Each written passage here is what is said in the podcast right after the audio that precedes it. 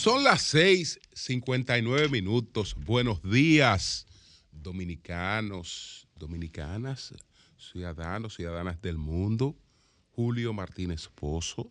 Los comentarios de los temas más importantes en el programa de mayor influencia de la radio y la televisión nacionales. En este lunes 12 de diciembre del año 2022, buenos días a todo el equipo del Sol de la Mañana, la audiencia de Sol, la teleaudiencia de Telefuturo Canal 23 y todas las personas que siguen nuestros contenidos a través de las poderosas eh, pues, redes sociales, los canales sociales de Sol y RCC Media. Buenos días a todos. Señores, miren, nosotros tenemos como siempre algunos temas aquí ya eh, señalados para tratarlo en el día de hoy. Eh, la crisis peruana que pica y se extiende, eh, la apuesta de RD y de Centroamérica por la, por la integración. Entonces, el desreconocimiento, escúchese bien, el desreconocimiento de participación ciudadana a la magistrada Miriam Germán, que de eso se trata. Y entonces eh, hay una entrevista del presidente Abinader con el Financial Times. Esos temas, esos temas los tenemos para abordarlo en lo, en lo inmediato. Ustedes saben que este fin de semana políticamente muy, muy activo el Partido de Liberación Dominicana encabezó un acto eh, en Santiago, el, eh, aspirante presidencial del PLD y el expresidente Danilo Medina, el secretario general, en la juramentación de unos 16 mil nuevos miembros de ese partido en Puerto Plata y el expresidente Leonel Fernández encabezó otro, otro acto en la arena de Santiago, también un acto eh, a casa llena, eh, ambos partidos, eh, pues cerrando políticamente el, año, ¿no? En, los afanes por el predominio de el voto opositor para la representación del voto opositor en las próximas elecciones donde hay un candidato a vencer que se llama eh, Luis Abinader, el actual, el actual presidente eh, de la República. Entonces, además de estos actos de, que desarrolló en Santiago la Fuerza del Pueblo, el que desarrolló en Puerto Plata, eh, pues el Partido de Liberación Dominicana, además el PLD está envuelto en un proceso eh, que tenía muchos años que no llevaba a cabo de la renovación de sus direcciones eh, intermedias. Esos procesos son procesos positivos porque eh, llevan sangre nueva, producen renovación y también esos procesos crean disgusto porque ese partido, con los años que tenía en el gobierno, no había hecho remociones, eh, este tipo de elección. Entonces, cuando la gente se acostumbra a que yo soy el presidente de este intermedio por 20 años y nadie me remueve de aquí y yo hago las cosas como entiendo y todo el que está aquí me responde a mí, cuando se presentan estos cambios, esos cambios eh, también van a producir reacciones. Ahora, esas reacciones eh, son positivas. Son positivas porque donde hay eh, competencia, donde hay interés por las cosas, es donde realmente se advierten, se advierten posibilidades. Entonces, que la gente esté compitiendo por direcciones intermedias, por direcciones políticas, evidentemente evidencia que eh, tienen confianza en, en una renovación de su organización. Por eso es probable que se escuchen algunos ruiditos.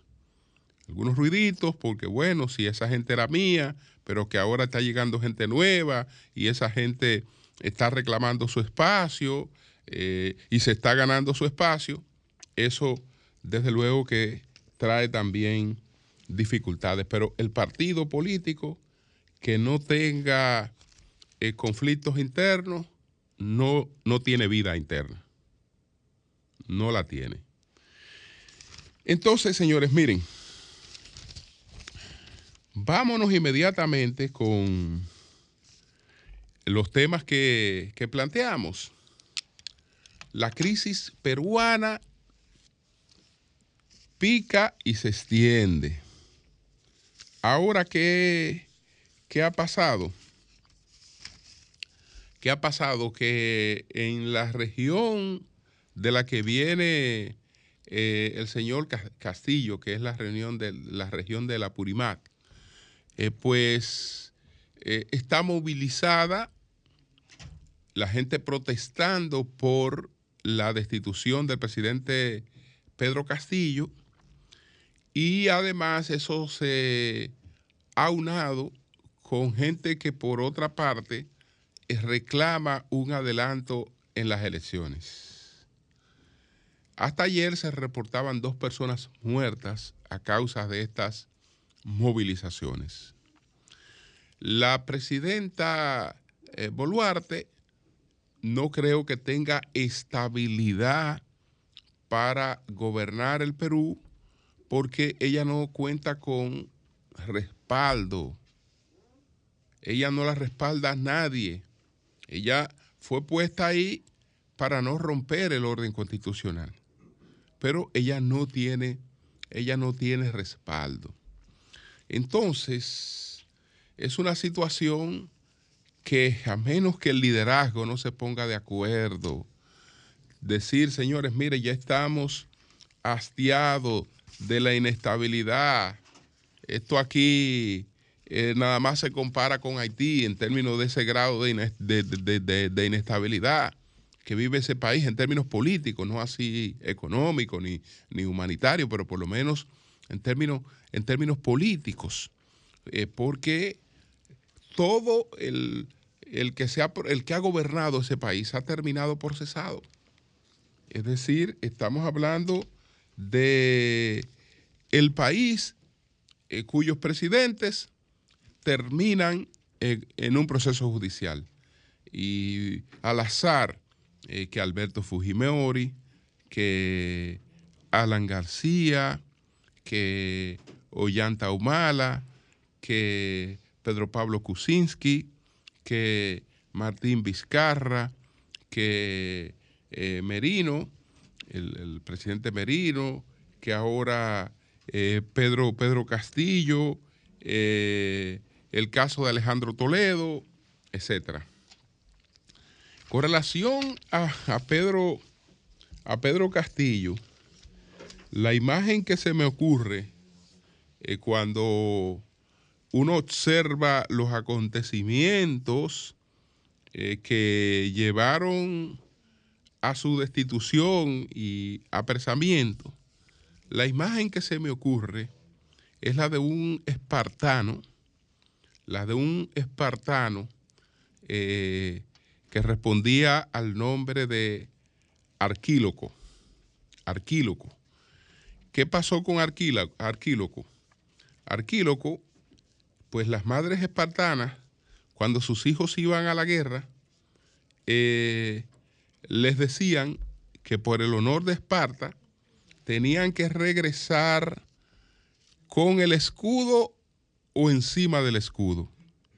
Es decir, usted va a la guerra, ¿usted regresa con este escudo o regresa encima del escudo? Es decir, usted regresa vivo o muerto, pero eh, con el honor, con el honor de haber muerto por Esparta o de haber vencido por, por Esparta. Pero Arquíloco Arquíloco se le, se le olvidó el juramento que hizo frente a su madre y en una batalla lanzó el escudo y pisó la polvorosa. Es decir, corrió por su vida eh, cuando vio que se estaba perdiendo una batalla. Dijo, no es verdad que yo voy a regresar sobre el escudo pudiendo eh, escaparme de, de esta situación. Y entonces hay una frase de Arquíloco que se hizo, se hizo muy, muy famosa.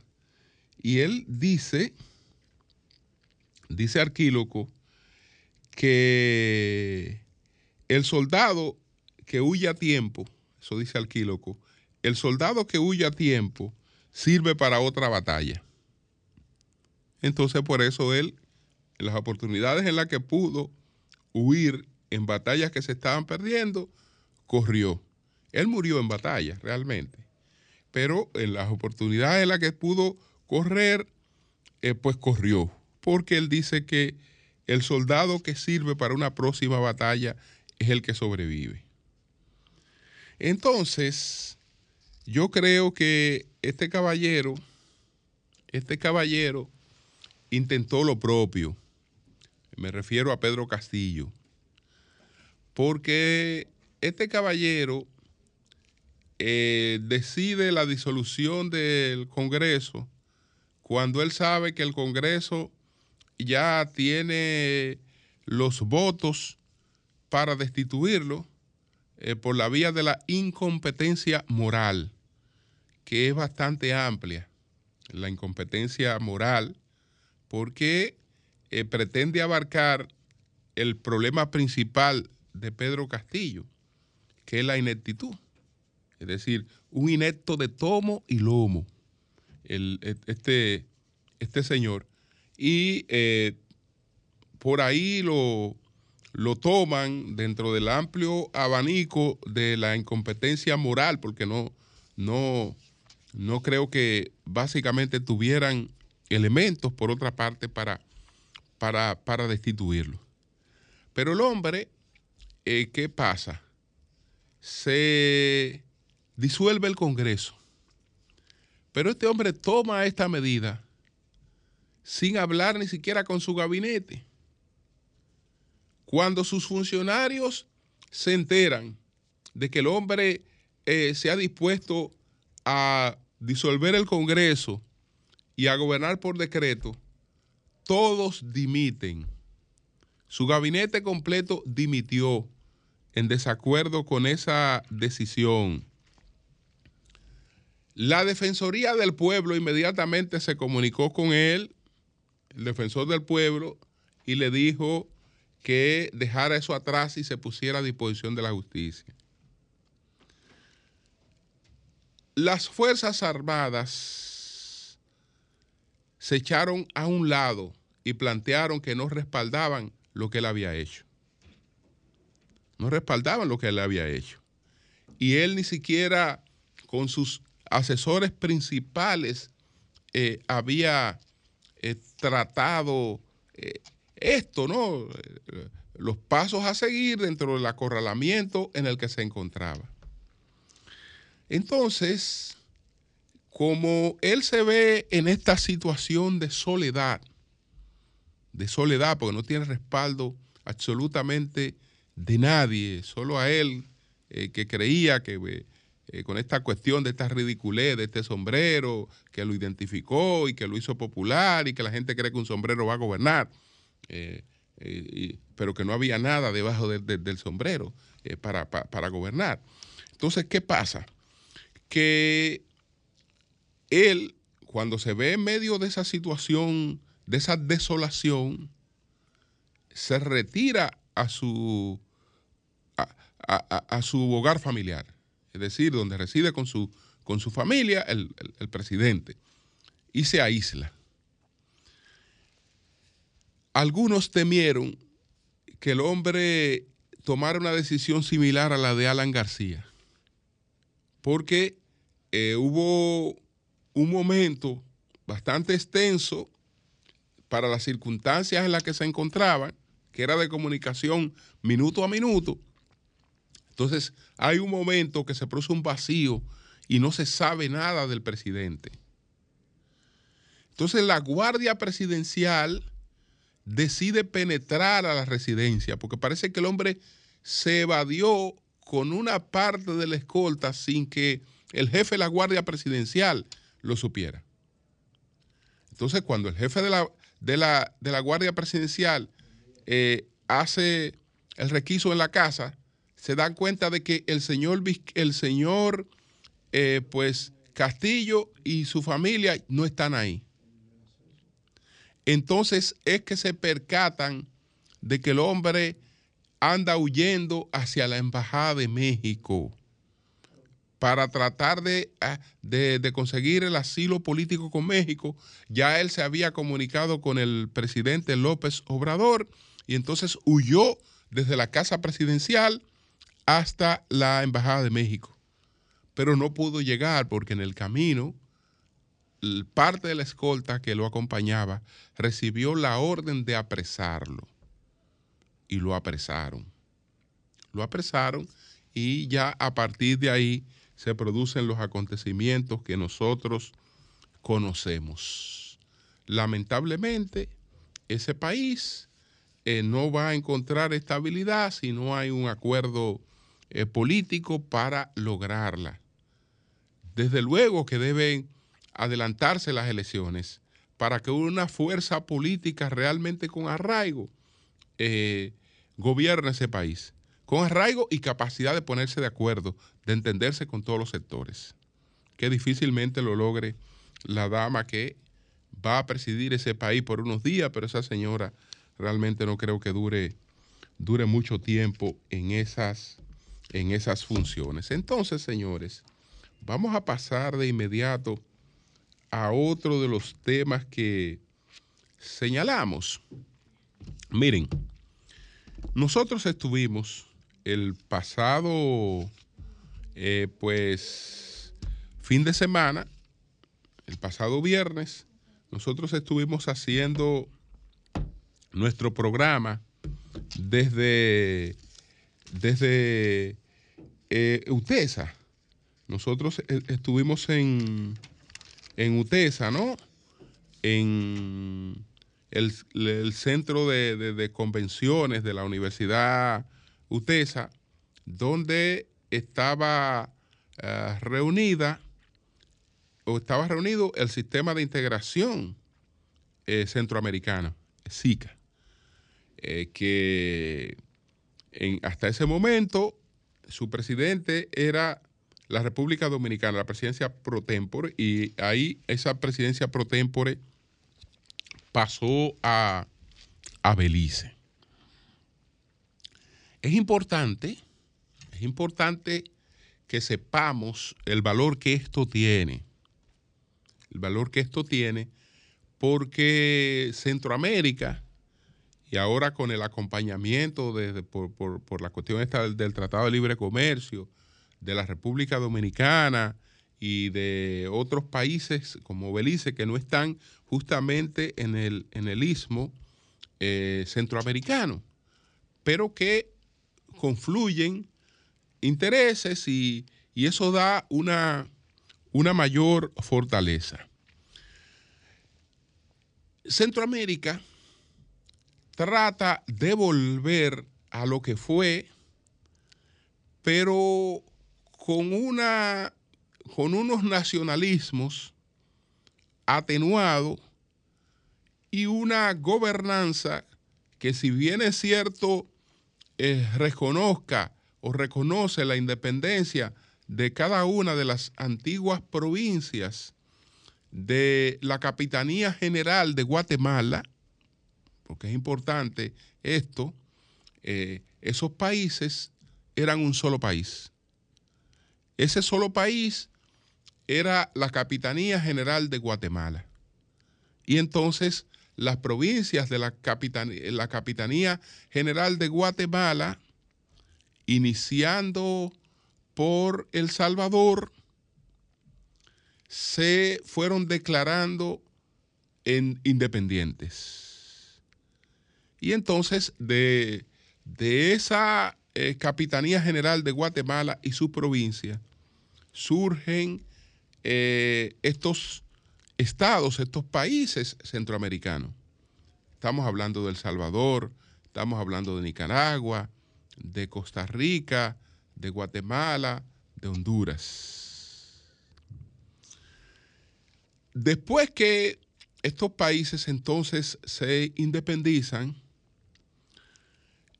tratan de nuevo de eh, procurar un mecanismo de integración.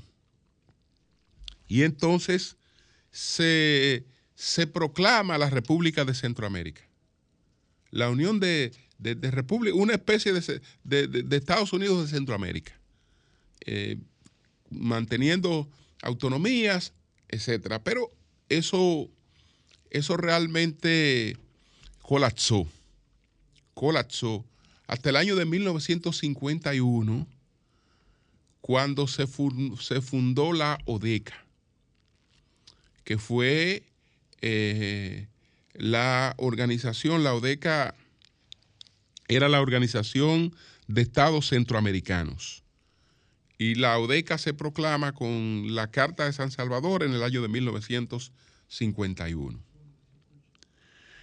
¿Qué pretendía la ODECA? La ODECA no era otra cosa que una readaptación al orden económico y social que había surgido a partir de la Segunda Guerra Mundial.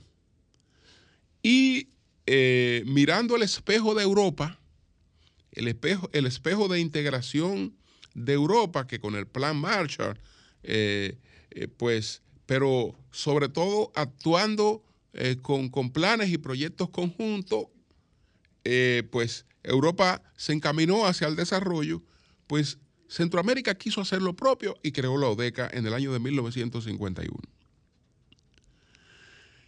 Pero eh, ustedes saben que a final de, del año de 1951 y después de terminada la Segunda Guerra Mundial, entramos en, la etapa eh, conocida como la etapa de la Guerra Fría, en la que Estados Unidos y la Unión Soviética no tuvieron confrontaciones directas en su territorio, pero siempre estuvieron auspiciando conflagraciones. Es decir, la Guerra Fría no quiere decir que no no, que no se peleara, que no hubieran guerra, sino que no había guerra eh, directamente que afectaran los territorios de la antigua Unión Soviética y de los Estados Unidos de América. Y estaba entonces el tema ideológico. Fíjense que la ODECA se funda en el 1951. Pero en el 1959 la Unión Soviética eh, adquiere un satélite en la región con el triunfo de la Revolución Cubana, que en principio era una revolución totalmente financiada por la Unión Soviética. Y eh, pues en ese, en ese, en ese, en, ese, en ese rol viene el, el hecho de que en cada uno de los países centroamericanos, como ocurrió en otros países de América Latina, entonces eh, fueron surgiendo movimientos guerrilleros eh, que pretendían emular el, sistema cubano y reproducir el sistema, el sistema cubano. Eh, lo que hizo Estados Unidos entonces fue responder con programas como el de la Alianza para el Progreso. Alianza para el Progreso, entendiendo que, la, que la miseria, entendiendo que las dictaduras eran las que habían conducido eh, también a las situaciones como la de Cuba, y entonces trataba de que los países se democratizaran y que eh, los programas de desarrollo que impulsaba la Alianza para el Progreso dieran mayores oportunidades a la gente. Y eso más o menos creó cierto, cierto control, pero debilitó mucho a la ODECA que sería debilitada algún más, algo más, cuando en el año de 1979 se produce el, triunfo de la revolución eh, sandinista en Nicaragua. Y entonces ya eh, está la respuesta, otra respuesta de Estados Unidos, eh, que es la del Plan Reagan para la, cuenca del Caribe y, Centroamérica.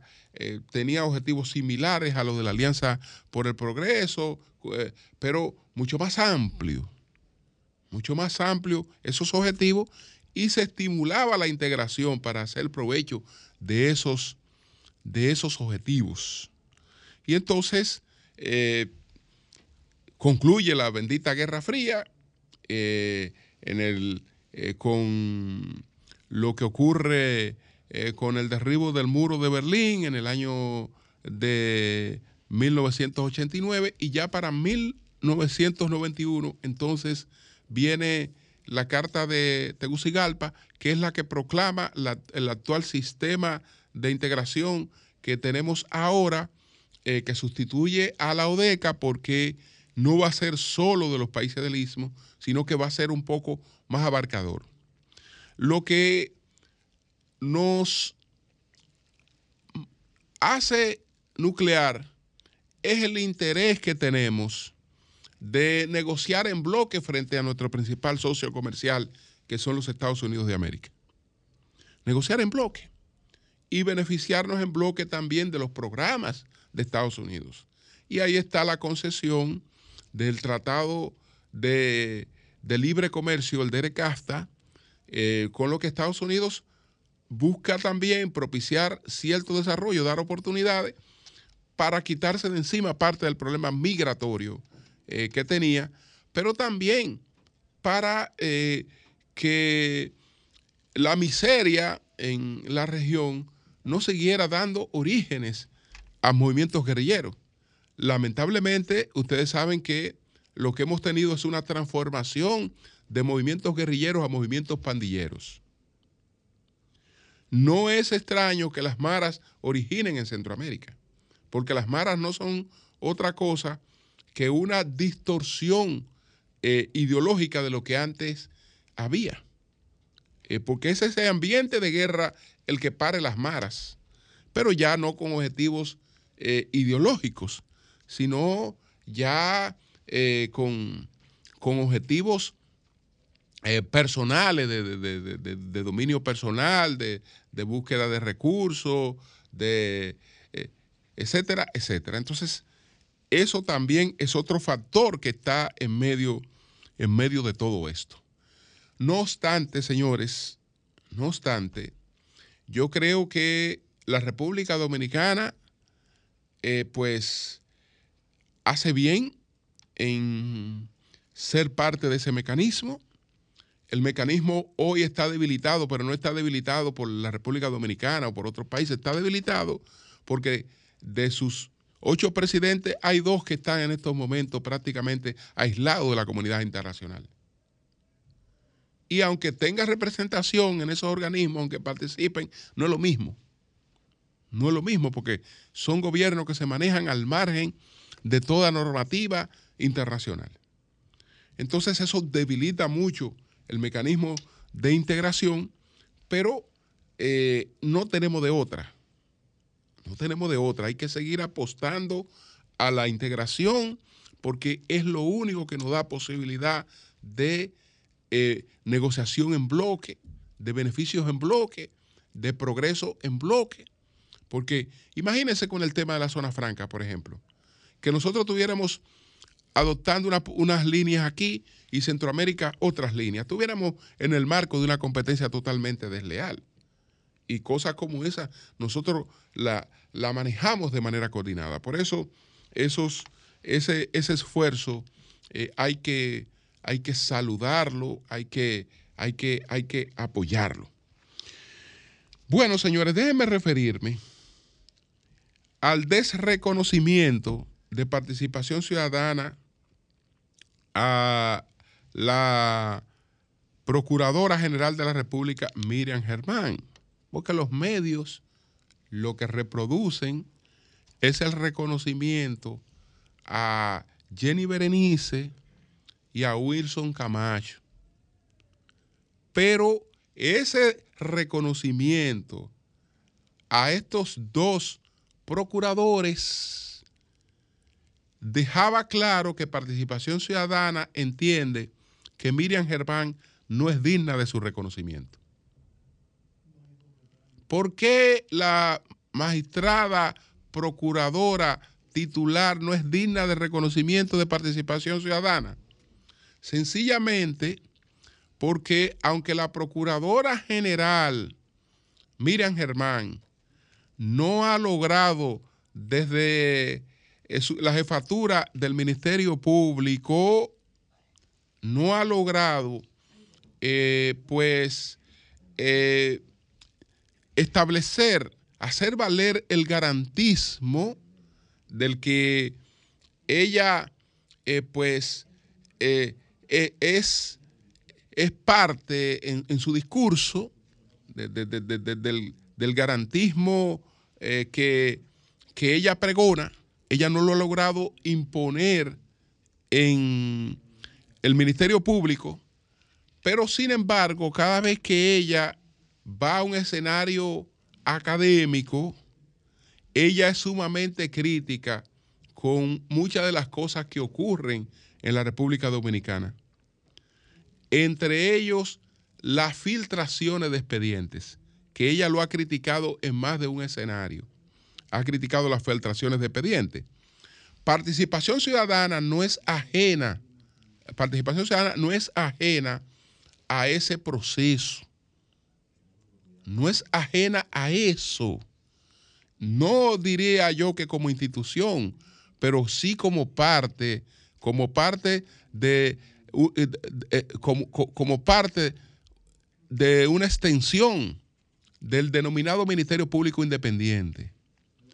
Porque los, los expedientes que son filtrados algunos comunicadores, esos expedientes no creo que en muchos casos le lleguen directo del único que se supone que lo tiene, que es el Ministerio Público, que está en investigaciones que se supone que son discretas, que son secretas.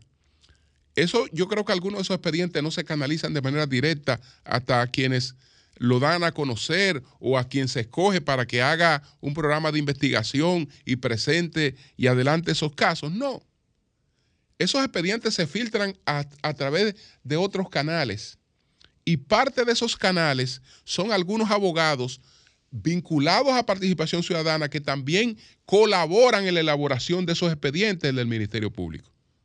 Entonces sirven de canal para eh, la, vulneración del principio de presunción de inocencia, para el montaje de juicios eh, paralelos y para cosas que vulneran sensiblemente el Estado de Derecho.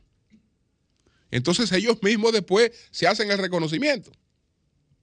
Se hacen el reconocimiento porque lo que está, lo que, lo que, participación es parte de lo que está reconociendo, que son todas estas filtraciones, todos estos juicios paralelos, toda, toda esta vulneración de, de, principios elementales. Porque estamos en que no es que a una gente no se le investigue, es que se le investigue si hay elementos para someterlo a la justicia, que se le someta a la justicia.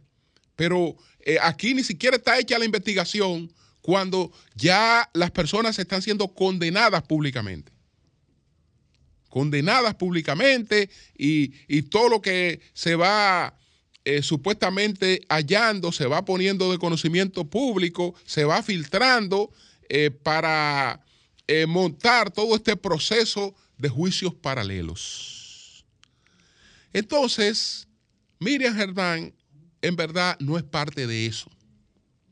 Como no es parte de eso, como no es parte de eso, participación ciudadana realmente no las reconoce.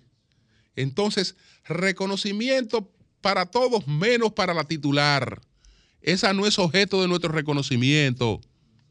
¿Por qué? Porque lo que nosotros tenemos que reconocer son a estas dos personas, que por cierto, le importa un comino la crítica que reciben.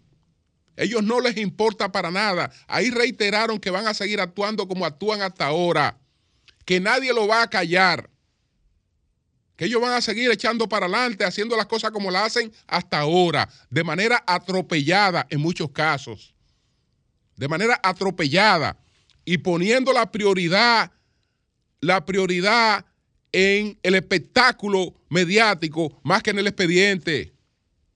Que ahora en diciembre, por ejemplo, ahora en diciembre, el 19 de diciembre, tienen que presentar un expediente del que hicieron bulto hace un tiempo, cuando anunciaron hace varios meses que tenían el caso más grande de corrupción que se había descubierto en la República Dominicana.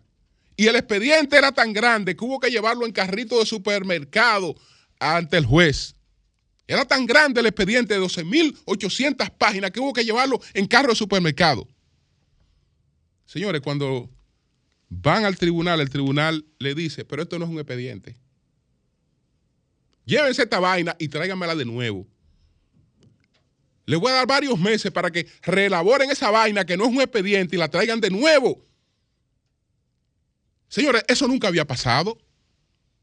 Eso nunca había pasado. Pero, pero ¿por qué? Porque el énfasis está puesto en el espectáculo. En el espectáculo del que parte participación ciudadana. Y desde luego, Miriam Germán, aunque no ha podido, aunque no ha podido actuar contra ese espectáculo, no es parte de ese espectáculo. Por eso no la reconocemos. Usted no es digna de nuestro reconocimiento. Lo que reconocemos son a estos dos. Y estos dos reiteran que ellos están dispuestos a seguir actuando como están actuando hasta ahora. Que hay un documento por ahí que emitió la Asociación de Jueces, pero a ellos no les interesa para nada eso. Ellos van a seguir actuando como actúan hasta ahora. Como actúan hasta ahora. Porque ellos entienden que ellos están probando las cosas en la justicia, que están mandando pruebas de más, pero que es la justicia la que no quiere ver esas pruebas que ellos mandan. Entonces, la Asociación de Jueces, la Asociación de Jueces Dominicanos para la Democracia, Judemos, expresa, esto fue en un documento que se publicó el, el pasado jueves, la Asociación de Jueces Dominicanos para, para la Democracia, Judemos, expresa su firme y enérgico rechazo a las declaraciones dadas por miembros del Ministerio Público en la persona del Procurador Fiscal de Santiago, Osvaldo Bonilla, de la Procuradora Fiscal de Duarte, eh, Rodríguez, y del Procurador General Adjunto Wilson Camacho, quienes a través de sus pronunciamientos, eh, de, sus pronunciamientos en distintos medios de comunicación, además de apartarse de la correcta eh, de, la, de la correcta e institucional conducción de la actual gestión de la Procuraduría General de la República, lesionan e ignoran el Estado de Derecho, las reglas del debido, las reglas del debido proceso y la separación de funciones e independencia judicial. Pero fíjense que esta nota destaca que al hacer eso, ellos se están apartando de la línea general de la procuradora Miriam Germán y por eso Participación Ciudadana no reconoce a Miriam Germán. No, reconoce a Miriam Germán, no, no. A, quien, a quienes reconocemos es a Jenny y a Camacho. Esos son, esos son los procuradores de verdad. Esos son, esos son los que están luchando contra la corrupción. Esos son los que están luchando contra la corrupción. Entonces, esos son desde luego los que están luchando contra la corrupción, porque a eso es que se le está cayendo, todos los expedientes se le caen. El cuento de que, que, ellos no fueron los que elaboraron el expediente de Odebrecht, fueron ellos que elaboraron el expediente de Odebrecht. Jenny no tenía que ver nada con eso, pero Wilson, Wilson Camacho sí estuvo en la elaboración del expediente de Odebrecht, que se cayó totalmente. Totalmente se cayó. ¿Por qué? Ah, porque el problema es eh, la satisfacción la da el bulto mediático.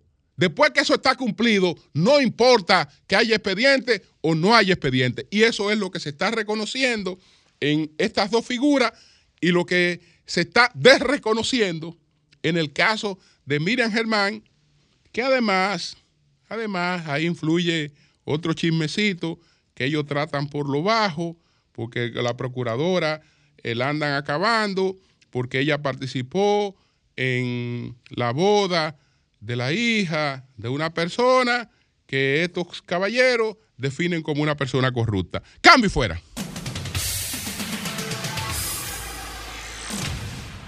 Buenos días, adelante, buenos días. Buenos días. Sí, adelante. Sí, Julio, buenos días. Que Dios te acompañe siempre. Gracias, gracias. Eres un periodista objetivo y te gusta la claridad. Así también la ciudadanía le, nos gusta la claridad. Vemos que participación ciudadana no se empeña, Julio, en cómo los senadores no vuelven más nunca a la comunidad y cómo les llega los recursos y en qué lo implementan. Nosotros como ciudadanos, atención, eh, participación ciudadana, nosotros queremos saber por qué la ciudadanía no tiene los recursos que merece o que merecemos, señores. Mira las calles, por ejemplo, de Guaricano, Sabana Perdida y Punta, que no están buenas. Atención, participación. Pénjense en nosotros como ciudadanía. Gracias. Bien, buenos días, adelante. Buenos días, Julio. Adelante. Merante, saludos de aquí de los Guaricanos. Bendiciones. Julio. Bendiciones para el equipo. Y feliz Navidad anticipado. Sí. Julio, yo creo que eh, las autoridades, como dice Zeneida, deben, deben enfocarse un poquito más en nuestro municipio. Aquí hay problemas que tienen muchísimos años y han pasado políticos y políticos y políticos y todavía no han sido resueltas, Julio. Que se focalicen en los problemas sociales que tiene nuestro municipio, que son muchos y por mucho tiempo, Julio. Pase muy buenos Bien. días. Buenos días, adelante. Sí, buenos días. Al ministro de Obras Públicas que, que se apellade de Villa Marina, que es un solo hoyo que hay por ahí, por favor. Villa Marina. Un solo hoyo. La calle tiene más de 20 años que no hacen nada. ¿Dónde está Villa Marina? Cerca de los ríos. Ok, ok. En los ríos. Pues gracias, gracias. Ah, es un residencial que está ahí. Buenos días, adelante. Buenos días. Buena. Adelante. Sí, ¿cómo está el equipo? Bien, bien, adelante. Sí, óyeme, Julio, antes que nada, quiero felicitarte. Porque yo estaba diciendo, pero ven acá, están reconociendo a Mir, a, a Jenny y a Camacho nada más y a Miriam, ¿no? Y como que no comprendía. Y ahora veo con tus comentarios, tú eres muy preparado en esas cosas. Que eh, es que, porque eh, como que ellos están haciendo, Miriam quiere hacer justicia y como que los otros lo que quieren es sangre. Yo no me explico cómo, es que está pasando las cosas, pero me quiero referir también a, a lo del Zika.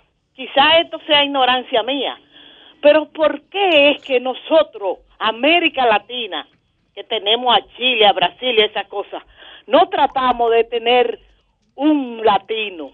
Un latino, porque mientras estemos sujetos al dólar de Estados Unidos, vamos a seguir por debajo.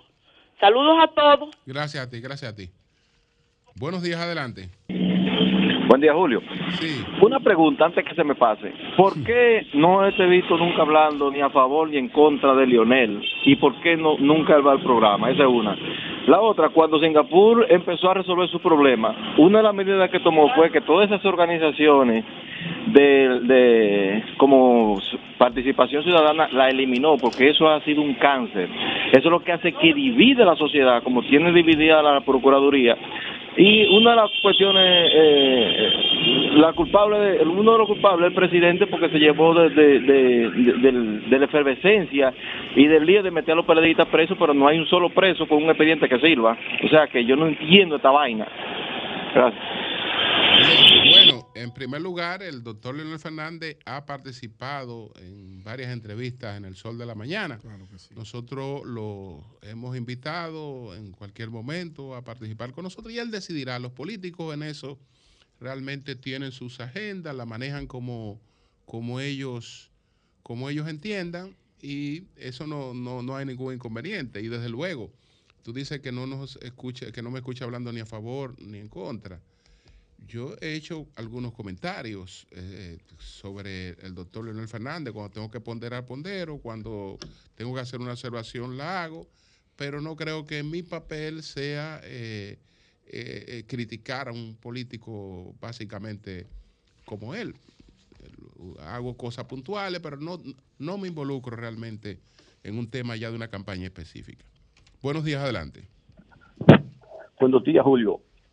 Sí, adelante. Julio, Julio, desearte a ti y a todo el equipo una feliz Navidad sin COVID, donde todos hoy parecemos niños por dos años acuartelados. Y decirte que hay que en esta Navidad y en el año venidero desearle que sí hay jóvenes brillantes y jóvenes del futuro. Yo he bautizado, Julio, al político del futuro, a ese líder del futuro que será Eduardo San Lobatón Yayo. Ahí lo dejo. Gracias a ti. Buenos días, adelante.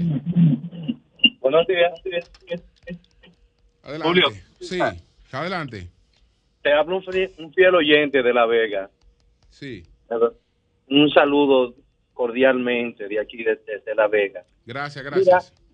mira, Julio, yo a veces me pongo a pensar, ¿por qué los políticos como que no le dan un cambio a su manera de ser de hacer política. Siempre viven como con un chantaje eh, de ir a las comunidades a estar ofreciendo y como que no le veo como un resultado de cuando ellos ya toman el poder. Yo pienso como que como que tú quitarle, ofrecerle a un niño un dulce y luego que el niño te da lo que tú quieres, entonces tú no se lo entregas. Y de verdad te digo una cosa, estos políticos tradicionales, también me refiero a, lo, a, la gente de mi partido, del PRM. Conchale, vamos a crear conciencia. Ustedes van a las comunidades, se lucran de, de los de los ¿cómo decirte?, de, nuestra comunidad para obtener un cargo y luego, conchale, se van y no vuelven más hasta los cuatro años. Es una pena y una lástima que realmente estemos utilizando la política, aunque, repito, la política es algo bello, pero cuando se aplica de verdad. Bien. Pase buen día. Muchísimas pues muchas gracias, muchas gracias. Bueno, señores, eh, bueno, vamos a tomar un par de llamadas más y después nos vamos con Doña Consuelo. Buenos días, adelante. Buen día, Julio. Sí, adelante. La verdad es que Abel tiene vuelto loco al gobierno, al PRM y a, la Fuerza del Pueblo. Se han mudado eh, todo el tiempo de Santiago. ¿Qué será lo que tiene Abel, Julio? Bueno, pues gracias a ti. Vamos a ver. Buenos días, adelante. Buenas, Julio, ¿cómo tú estás? Adelante, Ramón. Mira, eh, yo me atrevo a decir que el único partido que existe en la República Dominicana se llama la Fuerza del Pueblo. Lo primero es que su dirección política se reúne semanal. Los organismos del partido se reúnen mensual el partido está haciendo actividades de masa eh, constante y eso se ve, no hay que enseñar los pues, pues, músculos, pues los músculos están ahí. Pues, sigue ahí, Ramón, haciendo Entonces, política Julio, oye, oye. síguela, haciendo así, considerando, considerando que el tuyo es el único partido, que existe. el partido del futuro, Julio. Tú debes, nosotros te invitamos a ti, porque tú eres parte de esta familia. No, pero sí, pero sí, sí sigue, pero sigue, sigue ahí, no doble. sigue, sigue considerando que tu partido es lo único que hay discurso, y, y, no, doble para que tú veas. Buenos días, adelante. Defiende lo tuyo sin menoscabar, menospreciar. Buenos días, adelante. Buenos días. Sí. Buenos días. Para mí, lamentablemente, cuánta apología a la, a la corrupción en este programa, porque los jueces que están ahora tienen la mayoría más de 10 años. Entonces veo que muchos de, esos que están encartados están entregando bienes. El último fue un militar, casi mil millones. Entonces algo está funcionando en esa justicia. Bien, pues gracias, gracias. Buenos días, adelante. Buenos días. Buenos días, Julio. Habla Ángel Zapata desde el municipio Santo Domingo Este. Sí. Eh, felicito precisamente al presidente Luis Abinadel porque dispuso la rebaja del combo navideño del INESPRE a 650 pesos y decirle al alcalde del municipio Santo Domingo Este, Manuel Jiménez, que el sector Valle del Este se encuentra en emergencia, ya él lo sabe, sus calles están todas con hoyo, las aceras y contenes están inservibles, los filtrantes están tapados por falta de mantenimiento, etcétera, etcétera. Muchas gracias. Bien, pues muchas gracias, muchas gracias. Cambio y fuera.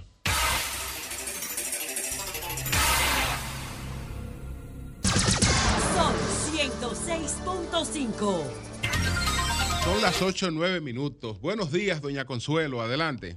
Gracias, gracias. Aquí estamos desde la casa con la situación de salud de mi esposo, pero está todo bajo control, gracias a Dios, pero... Gracias a Dios.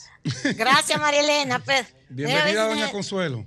Y, y si necesito- Consuelo, Dime, dime. Eh. recuerda lo que te digo siempre, el autocuidado del cuidador, que eso es vital. Eso que- se llama así mismo. Para que Ese no es el burnout. Sí, Pero si quieren, pueden venir a darme una manito, que yo no me puedo. Ay, mi madre. Bueno, señores, gracias. Mire, yo voy a comenzar, porque esto es increíble. Lo que hicieron, tenemos un video que ya es viral, eso no lo tengo yo solo, pero quiero, pero quiero destacarlo. Vamos a comenzar con lo que hicieron los, los ciudadanos haitianos en protesta frente al consulado dominicano en la ciudad de Nueva York. Tenemos el video, muchísimas gracias al señor Leonardo Jaques, de parte de él es que lo hemos recibido. Ahí está ese video que dice, entre otras cosas, me voy a voltear, que basta ya de matanza de niños, mujeres y hombres haitianos. Ese es uno de los grandes letreros que tiene en la ciudad de Nueva York.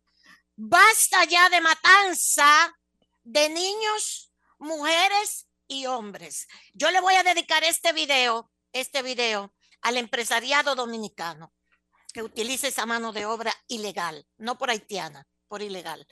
Mientras tanto, el presidente, presidente hizo muy bien. En una entrevista al periódico británico, sale hoy en la prensa, Financial Times, el presidente dijo ya basta y sobra de declaraciones, van y vienen declaraciones, ayuden a Haití, la comunidad internacional que ayude verdaderamente a Haití, que su propio primer ministro pidió que lo ayudaran a controlar esas bandas. Pero de este lado, de este lado, nosotros tenemos que ponernos la pila también, principalmente el empresariado dominicano que utiliza mano de obra ilegal por explotadores que son. ¿Ok? Ok, explotadores, recontraexplotadores son ustedes. Punto. Sigo, señores. Me llama mi secretaria ayer, Wendy, que tiene todos los años conmigo. Oye, me debe estar viendo el programa. La persona que lanzó la piedra, ahí está el carro con la piedra que le lanzaron, eh, que la mataron, acaban de dar la noticia aquí mismo. Es un, un indigente que se sube al puente del Olímpico y tira piedras enormes. Tiró esta piedra y mató al conductor. Eso fue en el Centro Olímpico en la antenoche. La piedra, búscame, eh, yo estoy volteándome porque quiero ver el video que me mandaron. El carro con una piedra de este tamaño le cayó arriba, mató al conductor. Pero no solamente eso, que en otro peatonal, también desde otro peatonal, a otro señor en la noche de anoche, de antenoche también, le tiraron otra piedra. Entonces, desde los peatonales o es la misma persona o se están subiendo a tirar piedras y este dice, salí vivo de milagro. Este otro. ¿Ok? Entonces, hasta ahora también asesinato desde los peatonales. Indigentes también. O hacen eso para detener el carro y asaltarlos. Estamos en esa fase también.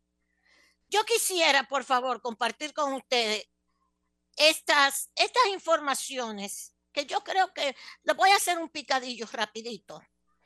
Ponme, ahí al franelú de Elon Musk.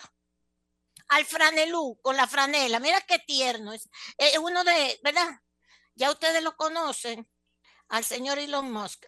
Considerado, esto, toda esta información es de ayer y de hoy. El señor Musk está considerado uno de los prototipo de peor jefe del mundo, Elon Musk. Pero yo estoy pidiéndole, eh, creo que no, yo le hablé de Elon Musk.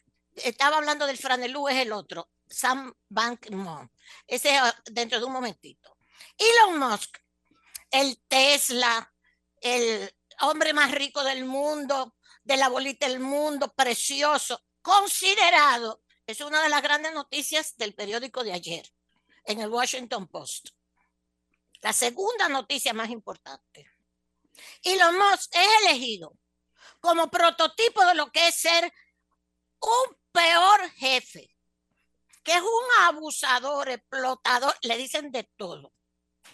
Ahora, él tenía, como él se hizo eh, cargo, ustedes lo saben de Twitter, hay 1.500 millones de cuentas de Twitter que van para afuera, que no se usaban. Pero no solamente eso, sino que él ha convertido a Twitter en un sitio donde tienen que dormir también los trabajadores para que no se vayan para su casa. Entonces se ha creado una serie de cuestiones. Le dicen que es un conservador. Él llamó a votar por Trump, está al lado de Trump. Y este señor tiene encima todas las críticas del mundo. El millonario más grande de la bolita del mundo. Ellos son así, los Rockefeller también eran los millonarios más grandes de la bolita del mundo. Cuando los combustibles eran una partida desgraciada, todito. Que el capitalismo a ese nivel monopólico y de todo esto es así. Entonces, punto, no voy a seguir diciendo, pero eso es la imagen que tiene el hombre más rico del mundo, que es un super genio, porque usted ve todos estos adoradores del dinero el supergenio. Pues el supergenio es uno de los desgraciados más grandes como jefe que se considera. Le hace un reportaje especial el Washington Post. Ahora sí nos vamos al señor Sam Bankman Fried, el franelú. Este señor que quebró FTX, la criptomoneda, la plataforma de criptomoneda, se llevó 32 mil millones de, en dólares que él está diciendo ahora que él quiere devolverlo, que él quiere que la gente, bueno, pues salió un artículo este fin de semana que dice, se lo estoy enseñando aquí, para que lo puedan buscar.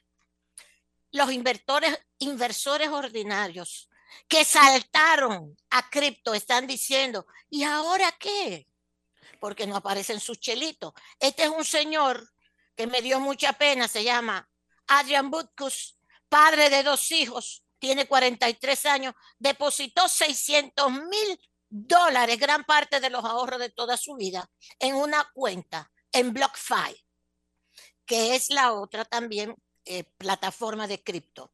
Una empresa de comercio de criptomonedas. BlockFi había comercializado la cuenta como libre de riesgo con un interés de 6,5%, más de lo que Butkus podría obtener en cualquier otro lugar, en cualquier otro banco o financiera.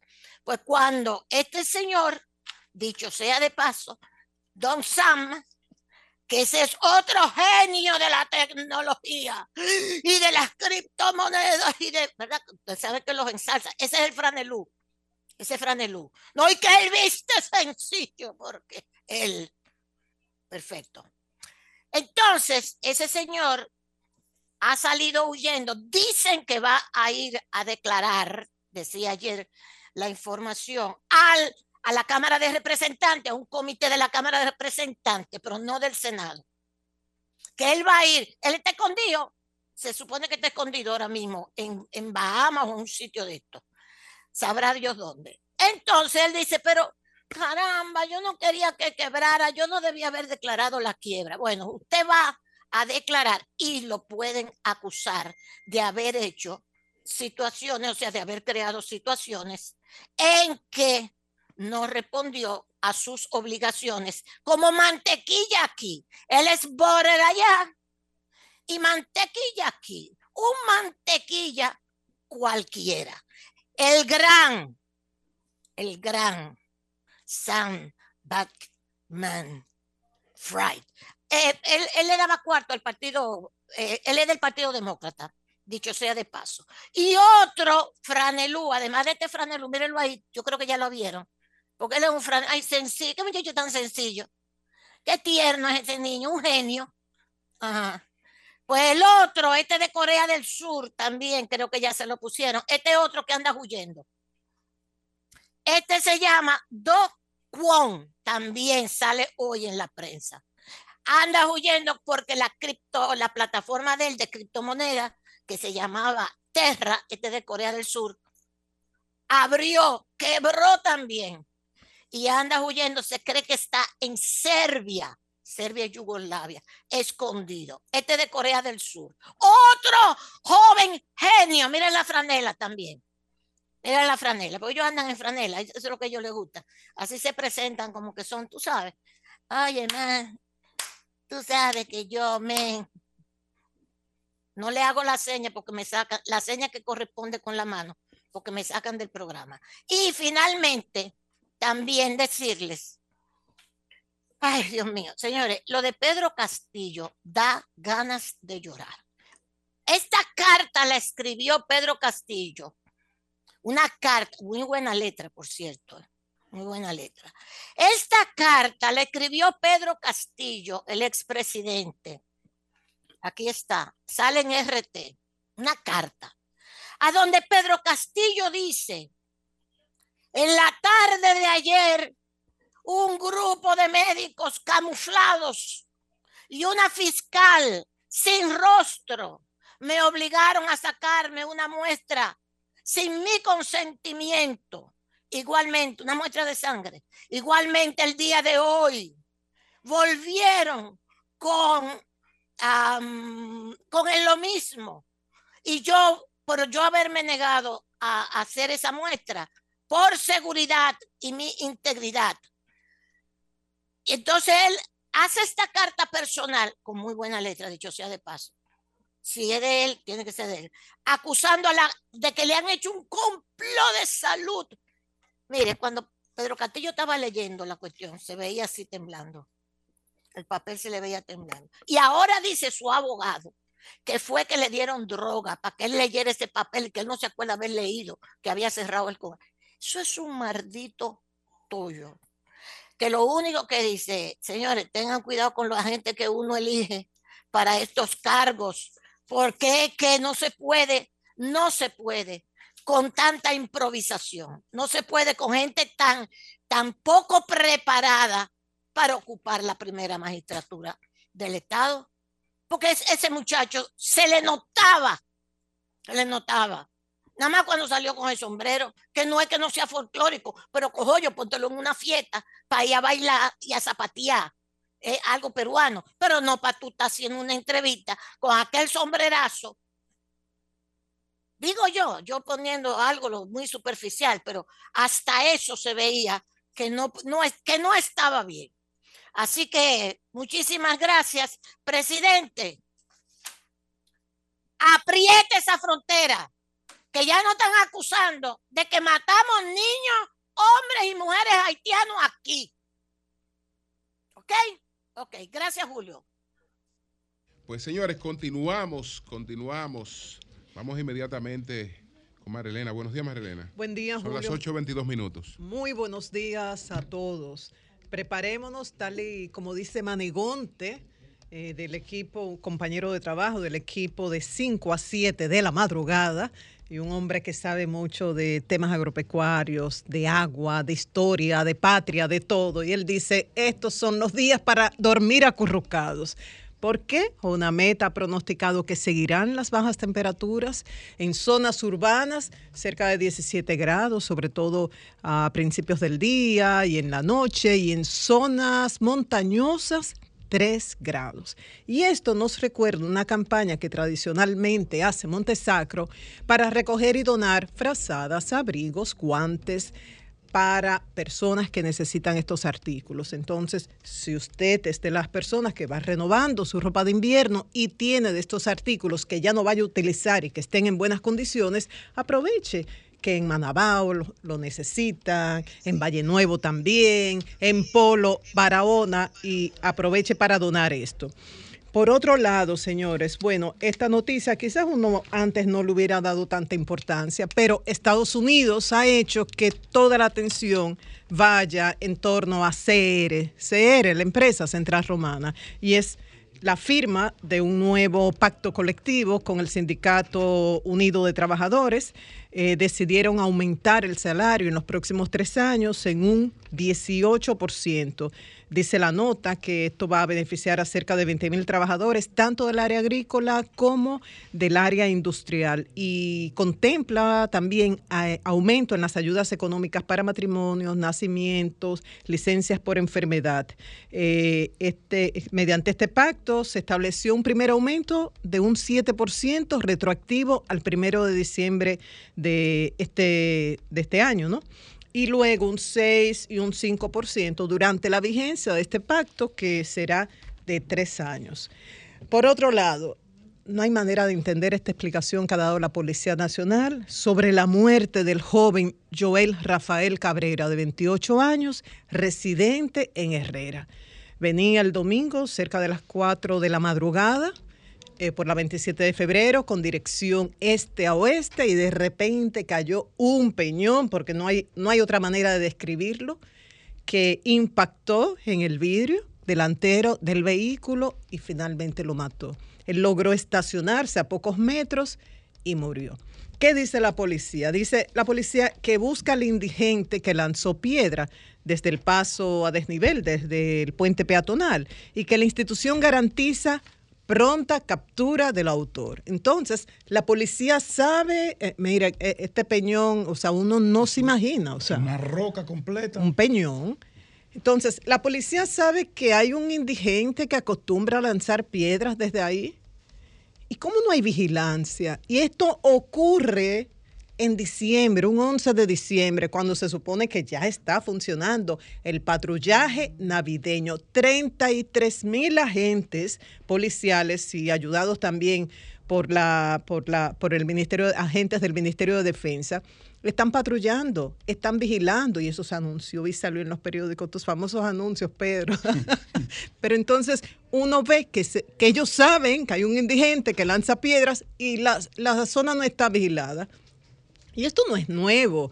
Hay sitios que han sido famosos en Villa Altagracia, o sea, ese lanzamiento de piedras para que los conductores se accidenten y luego robar en Villa Altagracia, lo hemos visto, en la avenida de circunvalación de acá de Santo Domingo también, en la salida del túnel de las Américas. Entonces, la policía sabe esto, entonces garantizan también pronta captura del autor. O sea, saben quién es y no pudieron impedir definitivamente como sociedad le hemos fallado a este señor Joel Rafael Cabrera que perdió la vida y a su familia. No hemos sido capaces de garantizar que una persona transite por una avenida céntrica como es la 27 de febrero sin que ponga en riesgo su vida y pierda su vida, como es el caso de este joven, Joel Rafael Cabrera. Por otro lado, señores, eh, siempre dándole seguimiento a los temas de la aviación, por la importancia que tiene el aporte al PIB, porque somos una isla, eh, por nuestra condición como importante destino turístico, la aviación es vital. Entonces, cuando ocurre un accidente mínimo, quizás a usted le ha pasado, un accidente terrestre, lo mínimo, cuando usted va a renovar el seguro, le suben, le suben la póliza. Y en otros casos, aunque no haya una sanción así, pero pierde el país pierde el país, pierde la imagen de un país seguro. Ejemplo concreto, el accidente reciente en Bávaro, que iban cerca de 50 turistas y por lo menos se reportó la muerte de cinco, entre argentinos y una turista peruana. Y se habló en su momento de un manejo temerario de parte del conductor y de uso de sustancias prohibidas. Entonces, imagínense entre los argentinos y peruanos por la muerte de dos turistas con esa nacionalidad, pero también turistas que, que iban en el autobús de México, de Colombia, de Chile, de Brasil. ¿Con qué imagen se quedan de la República Dominicana? Que no sea capaz de garantizar seguridad para los turistas que yendo a esas excursiones en vehículos especializados para eso no tienen seguridad. ¿Y qué imagen? Se dice que la... Me encanta como la luz pasa por la cámara, así.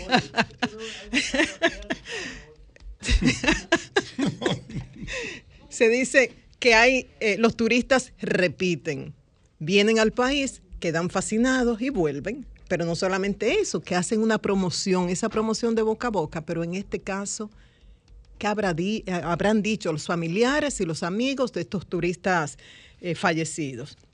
Entonces cuento todo esto por la importancia que tiene una investigación que se hace a una línea aérea dominicana, Red Air, que una de sus naves se accidentó en junio en el Aeropuerto Internacional de Miami. Como ustedes saben, la semana pasada estuvieron aquí representantes de agencias estadounidenses que están trabajando en esa investigación y pidieron, buscaron información en torno al proceso de certificación de la línea aérea y a los reportes de mantenimiento y el personal, los mecánicos que trabajaron en esto. Eh, tengo entendido que el proceso se cumplió tal cual estaba programado y acá le dieron la asistencia que requirió este equipo que vino de Estados Unidos. Entonces, esto nos hace pensar en la aviación, esto nos hace pensar también en los resultados de esta investigación. Y Jovita, porfa, vamos a colocar el primer corte. Le preguntamos al piloto Francisco Díaz, que preside el Consejo de Capitanes, sobre el momento actual de la aviación, cómo lo describe y los retos. Vamos a ver brevemente. Como hemos dicho antes, la aviación civil dominicana está viviendo un crecimiento exponencial. Eh, y con esto, pues salen a relucir algunas eh, deficiencias en el sistema que deben ser corregida- corregidas. Esto es algo que no es único de República Dominicana. Lo mismo ha sucedido en otras latitudes del mundo, donde un crecimiento económico rápido ha llevado a, un crecimiento de la aviación civil eh, rápido, lo que a su vez ha sacado a relucir deficiencias y accidentes e incidentes. En el caso dominicano, al igual que en otros países, hemos observado una deficiencia en el aspecto de los inspectores de, de vuelo. Los inspectores de vuelo normalmente son pilotos que vienen de la misma industria nacional y que en una industria que estuvo estancada por mucho tiempo, pues necesitan renovarse. Tenemos inspectores o que son muy antiguos, eh, lo cual no necesariamente es malo, eh, siempre y cuando se mantengan al día, e inspectores con poca experiencia, lo cual tampoco necesariamente es malo, siempre y cuando se mantengan bien entrenados. Entonces, eh, estos accidentes e incidentes se están sacando a relucir esa necesidad de modernización del área de inspectoría. Entonces, esto ha ocurrido en, otras áreas, en otras industrias. Podemos poner como ejemplo eh, la industria del cine, que en principio comenzó con un cre- crecimiento, digamos, caótico y se evidenciaron deficiencias que se fueron corrigiendo poco a poco. Ahora, en este proceso de investigación de los accidentes, investigaciones que están en curso, ¿pueden surgir oportunidades de mejora, Jovita? Debemos aprovechar las investigaciones en curso de los accidentes de Lidosa y de Red Air para hacer una retrospección del sistema de aviación civil dominicana. Es importante, además de hablar de, lo- de- de los temas de los, inspectores, hablar de la- del manejo de seguridad operacional, en específicamente el programa SMS por sus siglas en inglés. Este programa es eh, en forma de pirámide, donde el- la parte básica, la parte de abajo de la pirámide, son los reportes que llenan los pilotos, los eh, despachadores, los mecánicos, los controladores de vuelo y todo el personal que está envuelto en la operación aérea. Eh, esos reportes, a su vez, eh, deben de llevar a un análisis, a una estadística y a programas que, que vayan eh, con miras a resolver problemas específicos. En el pasado, estos reportes han sido utilizados para perseguir a las personas que hacen esos reportes, han sido mal utilizados tanto por las empresas como por las agencias reguladoras del Estado y no hay confianza eh, o no había confianza para este tipo de cosas. Es importante que en el presente y a futuro se cree esa confianza y estos reportes sirvan para esa estadística que tanto se necesita en el país para mejorar y para mantener la seguridad operacional. muy grave que no se mantenga la confidencialidad de estos reportes y que estos técnicos, estos mecánicos que los hacen sean perseguidos. Y finalmente, recomendaciones.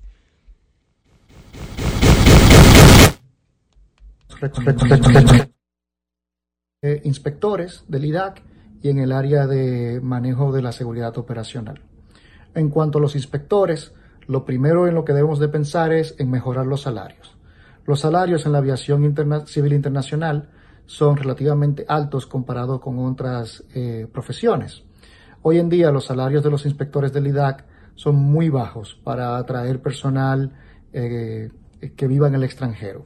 Me refiero específicamente a atraer a dominicanos que tengan vasta experiencia de aerolínea, que vivan en el extranjero, específicamente quizás los que están, los que están al final de su carrera.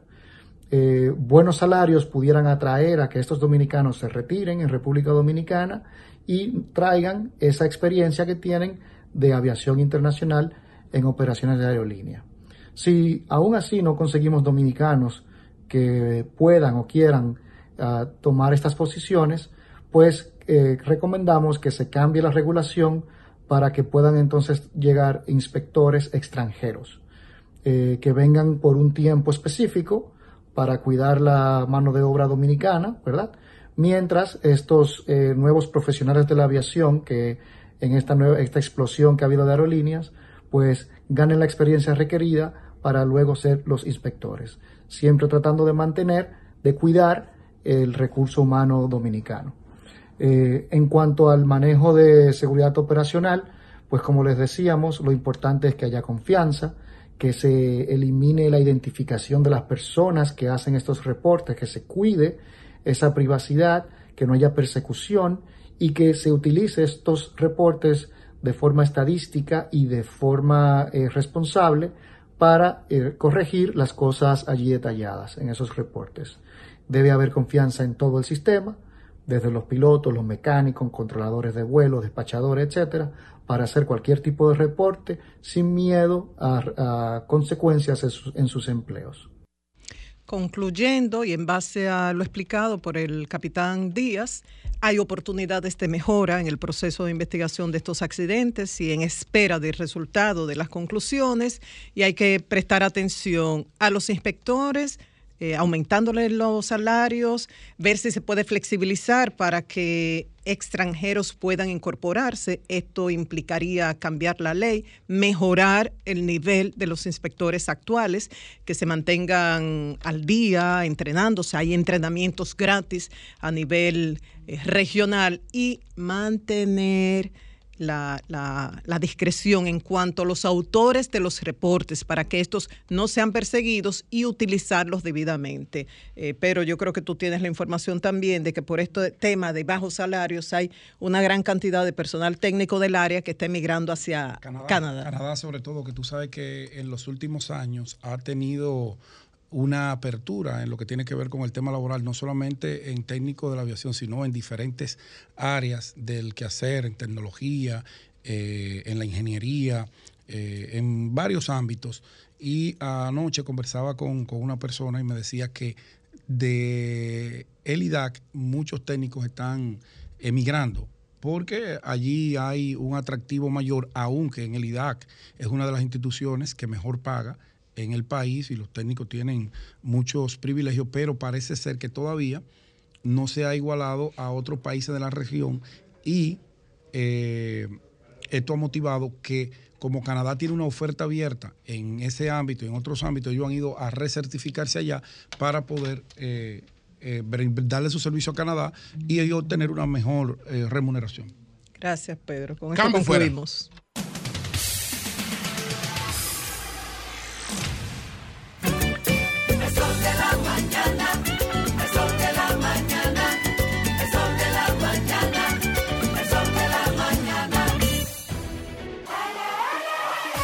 Lo más interesante de Qatar 2022, los aspectos periféricos y los comentarios de Jorge Rolando Bauges llegan a ti en el sol de la mañana, los lunes y los viernes a partir de las 8 y 30 de la mañana. El Sol de la Mañana te presenta lo mejor de Qatar. Bueno, señores, muchas emociones durante todo este fin de semana, eh, el sábado sobre todo. Eh, no era que el En Argentina no se ha parado de beber todavía. no era, no, era, no era que el vecino se estaba volviendo loco, los vecinos se estaban volviendo locos con esa voceadera y esos ataques que le daban de repente, era que probablemente estaban viendo los partidos. Las mujeres adelante. hemos perdido a los hombres porque están en fútbol, fútbol, fútbol, están presentes pero ausentes en la casa. Es así. eh, y esto demuestra que el fútbol no deja inmune a nadie, por más que la gente esté vacunada, por más que tenga otras opciones, ¿no? Y, y aunque es tan obvio eh, lo que sucede cuando llego al sol de la mañana, eh, quiero puntualizar, si me lo permite, Ah, Julio, sí, sí. Eh, lo siguiente. Eh, experimento eh, que aquí reina la buena vibra, como dicen los jóvenes. ¿Y, y desde cuándo reina la buena vibra entre argentinos, dominicanos, dominicanos y argentinos? Mucha gente piensa que se debe a Villiquen, o que se debe a Sandro, o que se debe a Horacio La Madrid o a Mafalda. La historia es tan Y importante. Anita Ontiveros. Y, Y Anita Ontiveros también. y Anita, obvio, No, gracias. Anita. No, no te gracias. olvides de las mujeres. No, La no, jefa defi- de- definitivamente. Eh, y si la visa mía corría peligro, ahora eh, ya está incendiándose. En 1916 a 1924, nuestro país estuvo bajo la ocupación americana. Sí. Y en 1920, un buque de la Armada Argentina durante el gobierno del presidente Hipólito Yrigoyen llegó a costas dominicanas y izó el pabellón nacional y lo saludó con respeto como se merece el país.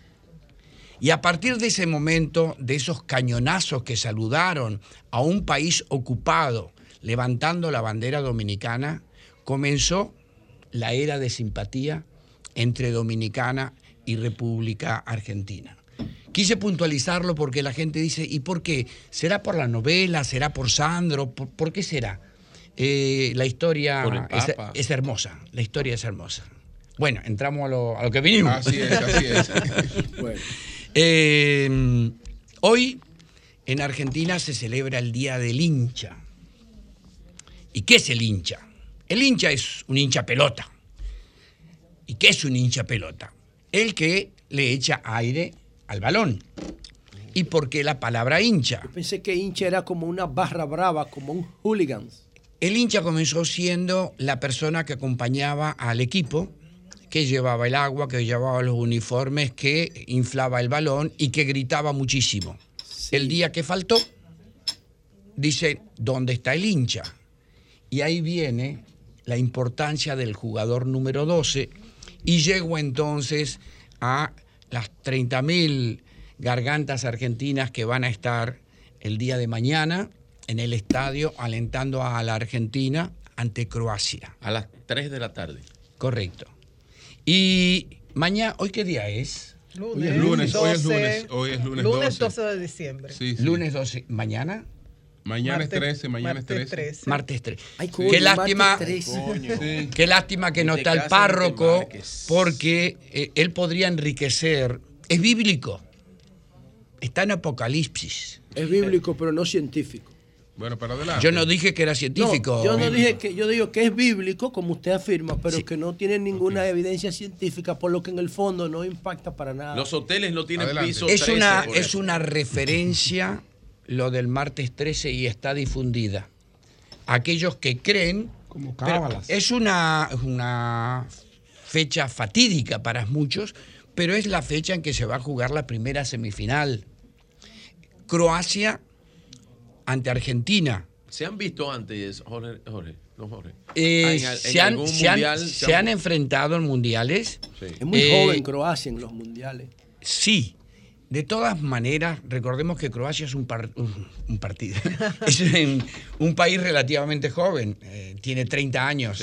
Y Argentina y Croacia tienen 30 años de relaciones diplomáticas. Croacia nace después de que Yugoslavia eh, se desintegra. Claro. ¿no? Y ahí surgen en siete países.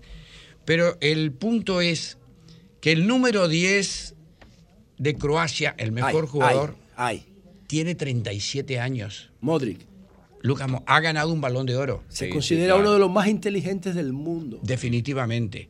Y el número 10 de Argentina, que ha ganado Ay, ay, siete balones de oro, es Leo Messi, que tiene 35 años. Es decir, revelaciones en este mundial, sí. La continuidad del talento. ¿Y esto que te demuestra? Que son señores profesionales. Hoy en día, eh, la exposición mediática a la cual están expuestos los jugadores es extraordinaria. Le sacan fotos y se rasca la nariz, se sacan fotos y todo. Si abraza al compañero, si Pero- lo toca, todo. Pero eh, estos jugadores no solamente están preparados para disputar 90 minutos reglamentarios. Hoy en día esos 90 minutos se han transformado en 100. Y ya estas dos selecciones han disputado cinco partidos en 20 días, con un nivel de exigencia extraordinario. Entonces, yo invito a la gran teleaudiencia que valoren la profesionalidad. Son atletas de alto rendimiento. Que son famosos, sí. Que ganan mucho dinero, sí. Que sus novias y sus compañeras sentimentales son hermosas, exuberantes, sí. Que tienen flotilla de carros deportivos que no usan, sí. Pero de todas maneras eh, son futbolistas de alta competición y nos regalan su talento. Claro. Y, y ese talento invade al mundo a tal punto que a pesar de que Croacia Que incluso pa- pa- para hacerlo no, no tienen tiempo de disfrutar de sus riquezas, no tienen tiempo. Para porque la- tener éxito, para tener buen rendimiento, Eh, no tienen ti- que ser disciplinados. eh, no, no tienen tiempo para disfrutar de esas cosas. Claro. Muy, muy escaso tiempo. lo que ocurre, eh, Julio, que a los 40 años, a lo máximo, se retiran de la vida profesional, pero su vida recién empieza. Así es. Con un cúmulo de riquezas y de experiencias extraordinarias que si las saben administrar, eh, futuras generaciones no Sobre tienen. todo Bauer con un cúmulo de salud. Bauer, por la condición Eh, atlética exacta- que tiene. Exactamente, el- la semifinal, ¿qué es? Eh, Si se pasa ahora de, de, de los llamados cuartos de final a semifinal, ¿qué define la, se- la semifinal? Eh, podemos hacerlo tal vez gráfico. Imagínense ustedes una gran pirámide. Al inicio del Mundial hay 32 selecciones que conforman la base de la pirámide. Después de la primera fase, donde todos los equipos disputan tres partidos, Un embudo, es más fácil. Un, es- un embudo, sí. Eh, ¿Qué es una pirámide Es invertida? mismo. Ah, invertida, sí. Una pirámide. Invertida. Pasamos a lo que se denomina 16 avos de final, quedan 16. Posteriormente, ya a partir de ahí es eliminación directa. Pasamos a los octavos de final, cuartos de final, que quedan ocho selecciones, y semifinal. Los que llegan a las semifinales son las selecciones que aseguran que al término de la competencia habrán disputado siete partidos, que es lo máximo. Y lógicamente la gran final está reservada para el domingo. Y el domingo no es un día casual. El domingo se conmemora el Día de la Independencia de Qatar. Hay Ah, bueno, situ- quisieron hay- que coincidiera. hay sit- ¿Y tú crees que es coincidencia, papá? Un país, un país que ha invertido calculado. 220 mil millones de pesos. No, eh, y ahí hay que alabar la organización eh, perfecta. Eh, indudablemente los excesos hay que penalizarlos y creo que este mundial ya en esta instancia ha demostrado Julio yo tengo una, uno. Sí. Sí. ¿Que ha- que ha El- el- demostrado? el- ¿Qué ha demostrado qué? No me, san- me, me sancionó, saqué No. una tarjeta amarilla. Ah, no, no, Jorge. Vale, A mí me- esa mí- vale 7 mil. Ahora- 7 mil dólares vale la amarilla. 7500. A mí, a mí no me sorprende eh, Argentina ni Croacia. Me sorprende eh, los otros equipos. Me sorprende, Los otros no, me te sor- sorprende Marruecos. Exacto, me sorprende Marruecos. potencia, exacto, contra Francia. Francia es un campeón. eh, de mundiales. Y, y usted mismo lo vaticinó. Ojo con Francia, ojo con Argentina. Recuerdo perfectamente cuando usted sentó ahí, empezó el mundial, nos dijo Argentina, nos dijo los posibles ganadores. No me sorprende Francia. Marruecos, ¿qué hace ahí? No, definitivamente. Nadie le ha regalado nada. No, no, pero ¿qué y hace ahí? Yo trato de buscar siempre un mensaje que trascienda el aspecto meramente futbolístico. Eh, la belleza de Marruecos es decirle al mundo cuán profundo tienen los jugadores marroquíes el sentimiento de pertenencia.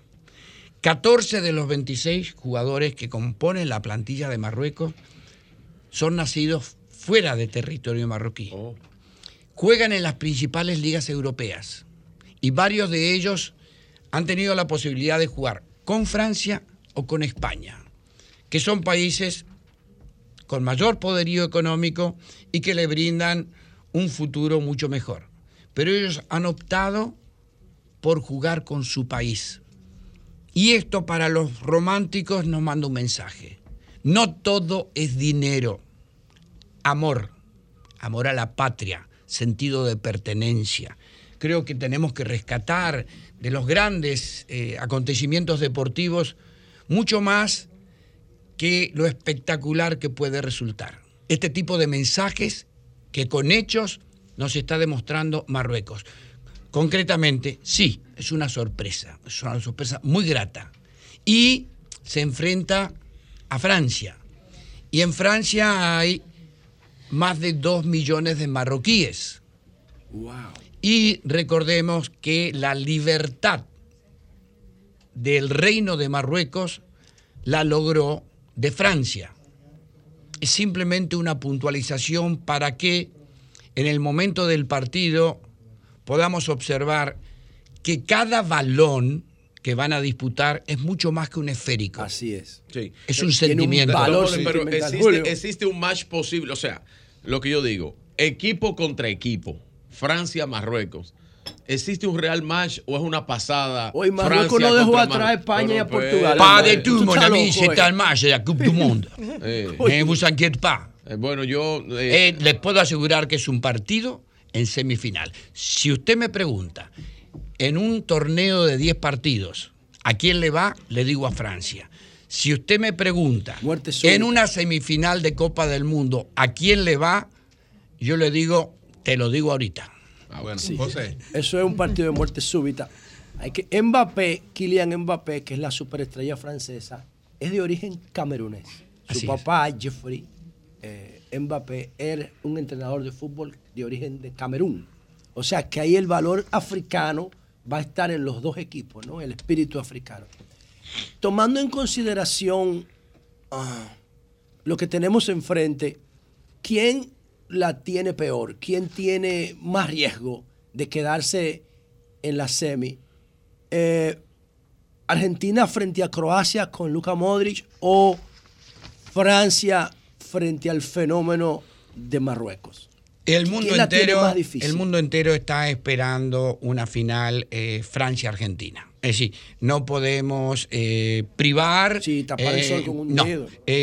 Creo que lo lógico sería una final Francia-Argentina y sería también la posibilidad de que Argentina o Francia o Francia-Argentina lleguen a su tercera Copa del Mundo. Pero recordemos que el fútbol es la dinámica de lo imposible.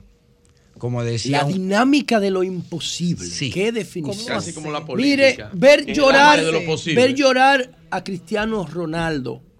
No le permitieron jugar el partido completo frente a Camerún. ¿Usted cree que era la forma de que él se retirara de los mundiales? Debió empezar en el equipo inicial. Hubiese tenido más oportunidades Portugal si el entrenador inicia con Cristiano. Si mi abuela tuviera bigotes y fumara un habano, fuera mi abuelo. Eh, creo que el mensaje de Cristiano Ronaldo eh, al final de su carrera, retirándose llorando, le dice al mundo cuánto siente por el fútbol, cuánto siente por su país. Siempre veo el vaso medio lleno y Portugal no llegó al Mundial No se llevó ningún mundial. como como una fija. Lo que ocurre es que en la medida que el embudo se va estrechando, uno quiere más, ¿no? Y el rival que le tocó hacía presumir que podía pasar. Eh, un señor profesional, un señor campeón, un digno campeón, alguien que lo ha ganado todo y llore porque su selección no consiguió el objetivo, es hermoso. Es hermoso, realmente. Así es. Decías que el fútbol era la dinámica de lo imposible. De lo ¿Cómo imposible. así? ¿Cómo así?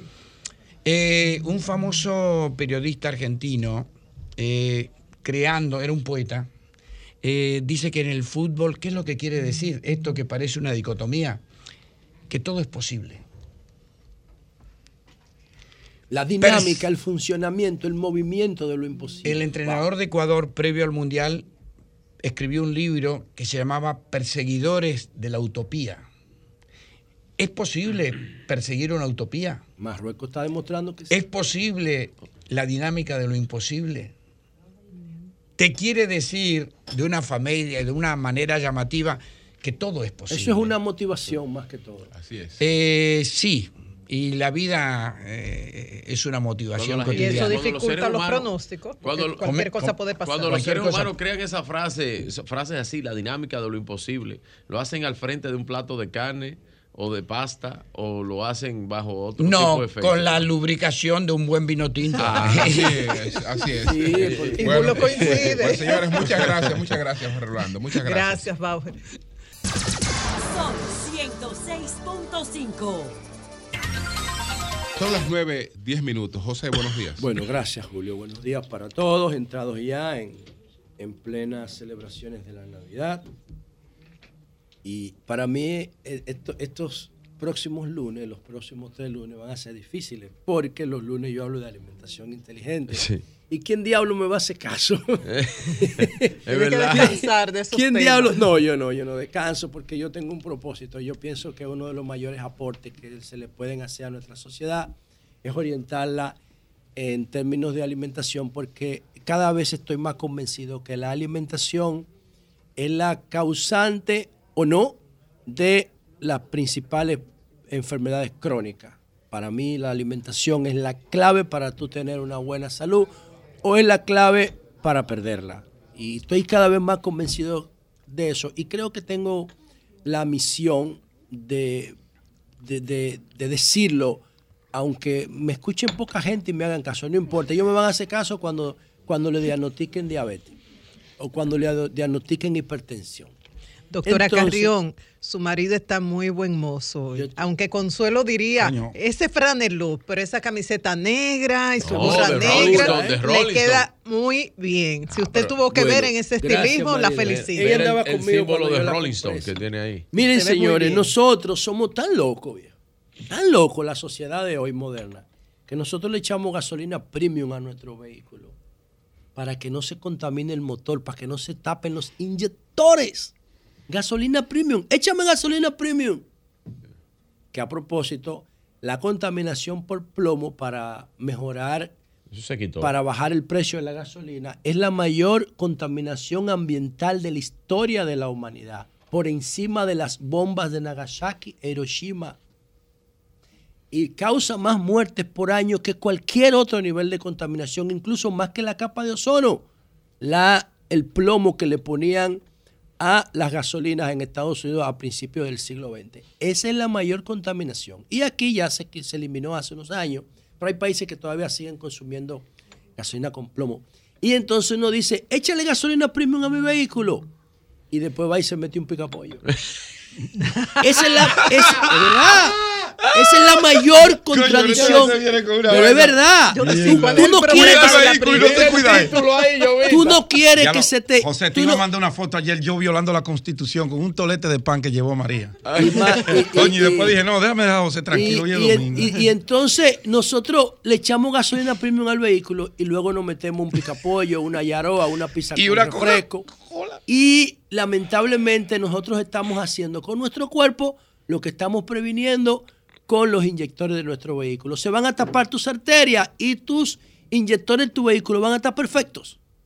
Así de absurdos somos frente a la falta de información, que yo creo que todo es falta de información. Hay que llevar no solamente alimentación inteligente, hay que, hay que llevar una conciencia alimenticia. Y la única forma es que el gobierno meta mano con esto y construya una materia sobre alimentación en las escuelas. No podemos comer como nuestros padres.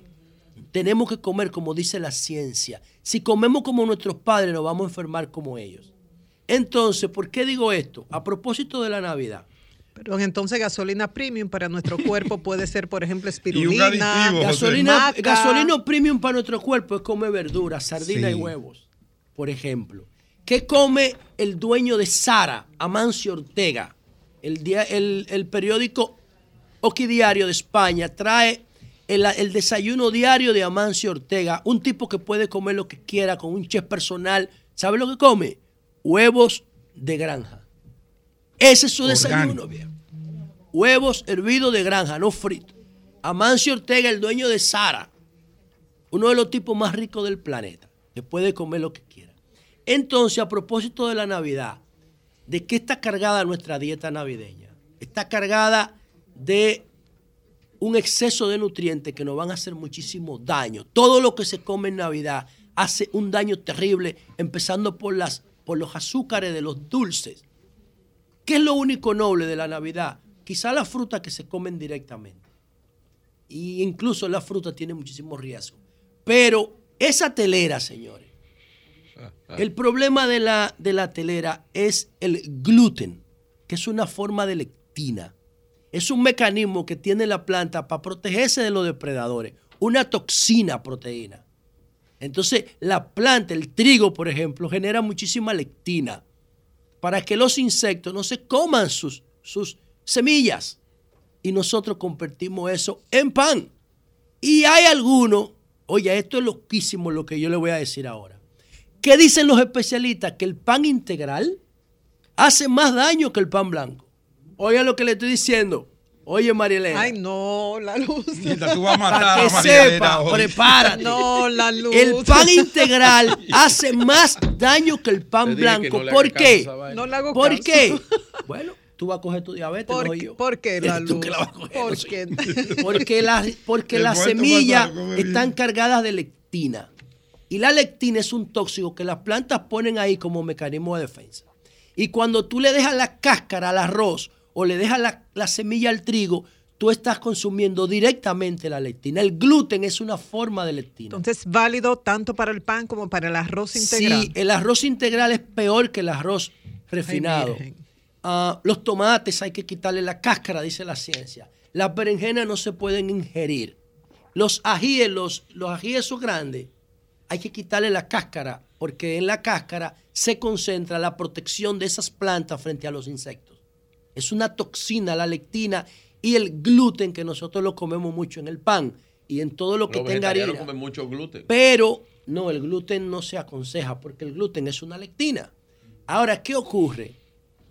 Que, ay Dios mío, como yo, yo- esta vaina... Los vegetarianos te van a entrar, ¿no? No, no, bueno, yo estoy diciendo no, que no es que llamen y que me entrar, desafíen. Yo lo que- que estoy diciendo aquí es que el arroz integral, según los últimos, eh, yo estoy hablando de los últimos hallazgos sustentados con evidencia científica que defienden la tesis de que tenemos que tener un evitar el intestino permeado. Entonces, si nosotros consumimos mucho gluten y mucha lectina, esa lectina se pega en nuestra pared intestinal y permiten que las bacterias patógenas pasen a nuestro sistema linfático y contaminen nuestra sangre. Eso es lo que yo estoy diciendo. Que si tú comes mucho pan y sobre todo lo comes con manteca y lo comes frito, te vas a joder simplemente. La telera, no la consuman, se lo digo yo, no consuman telera y sobre todo la consumen de noche, que tiene menos posibilidades de quemar esa altísima tasa de calorías que tiene. No la consuman. No, no, Azul, José la Luz, no joda, que es una tradición nuestra. Mierda para la tradición. Ay, Dios santo. ay, si Dios me va a enfermar, mierda para la tradición. No coman telera, no coman eso, eso los va a envenenar. No lo Te estoy diciendo yo, funda lo está diciendo la ciencia. Y después pudiéramos seguir hablando de Virgilio, esta nueva estamos frontera. acostumbrados a informaciones a veces contradictorias en materia de alimentación. Sí. Un ejemplo, leche. La Sí. leche para algunos, un alimento No, completo. conozco- Para otros, la leche es un veneno Un- para el un- ser humano. un- un- bueno, un amigo de todos, una vez, el gran amigo comunicador eh, Roberto Cavada, me dijo que él y la leche tiene, él me explicó una serie de consideraciones. no Eso se debe depende, eso depende, porque leche. cada persona tiene que hacerse su diagnóstico. Un abrazo a Roberto. Eh, tiene que hacerse su diagnóstico. Cada persona que va a iniciar un proceso de salud tiene que, inclusive de ejercicio simple, tiene que hacerse su diagnóstico. Eh, los lactobacilos, que es la leche fermentada, está considerada uno, un superalimento. Sí, claro. El lactobacilo, el- el- el- la, la bacteria que se produce en El yogur. yogur, está considerado un superalimento porque alimenta nuestra flora intestinal. Pero hay que, hay que hacerse su, su diagnóstico a ver por qué tú generas ese tipo de alergia frente al consumo de leche. Aunque la leche creo que se llama caseína, no sé, que tiene una proteína como que los humanos adultos no las no la podemos eh, Y, al- y alguna gente dice que eso es para Bueno, los vecinos. Pero, entonces, señores, miren, otra cosa, lamentar la muerte del joven que iba transitando por la a 27 de febrero en dirección a Herrera, venía de, de- la parte este, no se sabe si de la zona oriental o del este del país, de, más allá del peaje, pero cuando estaba cruzando el túnel de la 27 con Máximo Gómez, le cayó encima un block, una piedra, que le abrió un espacio en su, en su, le- la roca le abrió un hoyo de 15 pulgadas en el, en el cristal frontal de su vehículo, se estacionó a la derecha y murió. Estamos hablando de Joel Cabrera Espino, un joven de apenas 28 años de edad. ¿Por qué ocurrió eso? Porque una persona le lanzó la roca desde arriba del, del puente peatonal de la, de la 27 con Máximo Gómez. Le tiró la roca y lo mató. Dice la policía que la persona que le tiró la roca luego bajó por la escalera del puente y caminó hacia la tiradente, o sea, caminó hacia acá, hacia donde estamos nosotros ahora, por ahí por la 27, Es un y perdieron el rastro. Dicen que es una persona que tiene problemas mentales.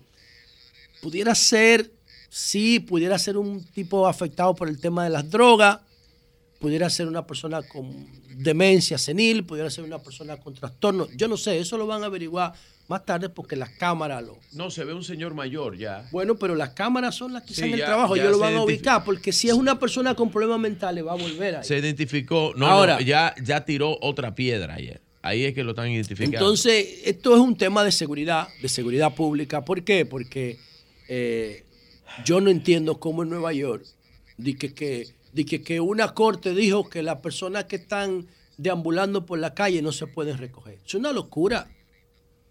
Hoy si ve, está caminando una familia de turistas con niños en la calle de Nueva York y viene, y viene una persona con problemas mentales y le mete un batazo a un niño de 5 años. Coño. No, las personas que tienen problemas mentales tienen que ser, tienen que ser retirados de las calles Claro. porque son un problema de seguridad pública. Y el gobierno tiene que invertir dinero, que ese no es el problema nuestro, en tener a esas personas viviendo con dignidad, mínimamente con dignidad. Inclusive las empresas debieran tener un programa de responsabilidad social para apadrinar esas personas que tienen, que tienen esos niveles de discapacidad que no le permiten tener un comportamiento normal en sociedad y tenerlo en un sitio adecuado. Ahora con este frío que está haciendo aquí, ¿qué hacen esas personas que duermen en la calle? Que están acostumbrados a andar desnudos y sin camisa. ¿Por qué? Porque tenemos una temperatura de 30 grados. ¿Qué hacen ahora con una temperatura de 13, de 15, de 20? Están cogiendo muchísima lucha. Y quizá eso haya sido la causa, porque esa persona empezó a tirar rocas de los puentes. Hay que sacarla de las calles, de la circulación, porque son una amenaza a la seguridad. Y por último, yo quiero decir lo siguiente. Con relación a un tema que ha estado llamando mi atención hace unos cuantos años. Ah, cuando nosotros vemos que llega el fin de año, los gobiernos, todo el mundo en Navidad quiere regalar. Eso tiene que ver inclusive cuando se celebraban las fiestas paganas antes de que el nacimiento de Jesús se convirtiera en el símbolo de la Navidad. Bueno, los gobiernos tradicionalmente en República Dominicana, yo no sé si cuando Trujillo se hacía, pero cuando Balaguer, yo recuerdo una vez que yo tenía como 6 o 7 años en el Mirador, una patana roja me tiró unos tenis que me daban por la cintura. Y uno- unos tenis de este tamaño, rojo. Como De 6 Balaguer, como de 13. Balaguer. Y yo era 6 como 3 o 4. Y me lo dieron. ¿Qué sé yo lo que pasó con eso? Pues yo no podía ni cargarlo.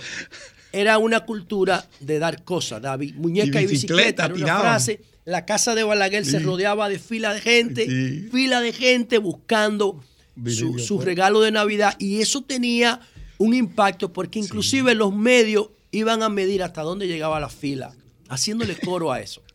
No teníamos información suficiente, no éramos una sociedad empoderada.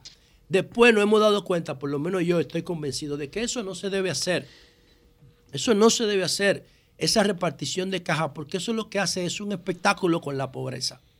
Para que cojan view tres o cuatro gente y ganen muchísimo dinero los empresarios. El presidente Abinader eh, quiso cambiar el modelo, lo cambió y empezaron a distribuir bonos navideños en tarjetas electrónicas. Eso es lo correcto. Sí, pero él está dando caja también. Está bien, voy ahí al punto. Puede ser que el presidente Abinader tenga la tentación de gente del entorno que le esté diciendo, presidente, vamos a dar caja porque las cajas se ven y las tarjetas no se ven. El presidente Abinader, yo pienso que pudiera tener elementos para resistir esa tentación o pudiera administrarse y decir, vamos a dar la caja y vamos a dar los bonos porque es un proceso de transición. Yo no sé. Ahora, de lo que yo estoy absolutamente seguro es que la tarjeta es infinitamente mejor para la sociedad, para los beneficiarios, las personas que la necesitan, para la transparencia y para algo muy importante que discutíamos la semana pasada aquí, que eran los niveles de bancarización.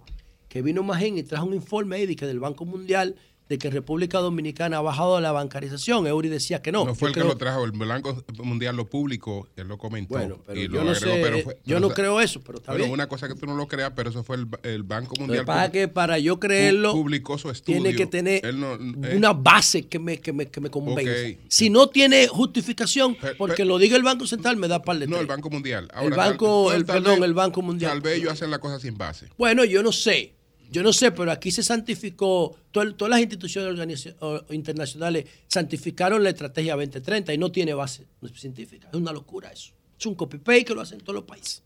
No, eso no tiene. La ley de extensión de dominio es de la ONU y eso tiene base, eso tiene base constitucional, es un copy-paste, por eso no prendió. Entonces, que lo diga un organismo internacional tiene que estar sustentado en evidencia. Yo no lo creo. No, yo no creo eso. Ahora, de que República Dominicana bajó, si tú me dices con relación a la pandemia, yo te puedo creer. Pero no que bajó el ritmo de bancarización que nosotros llevamos.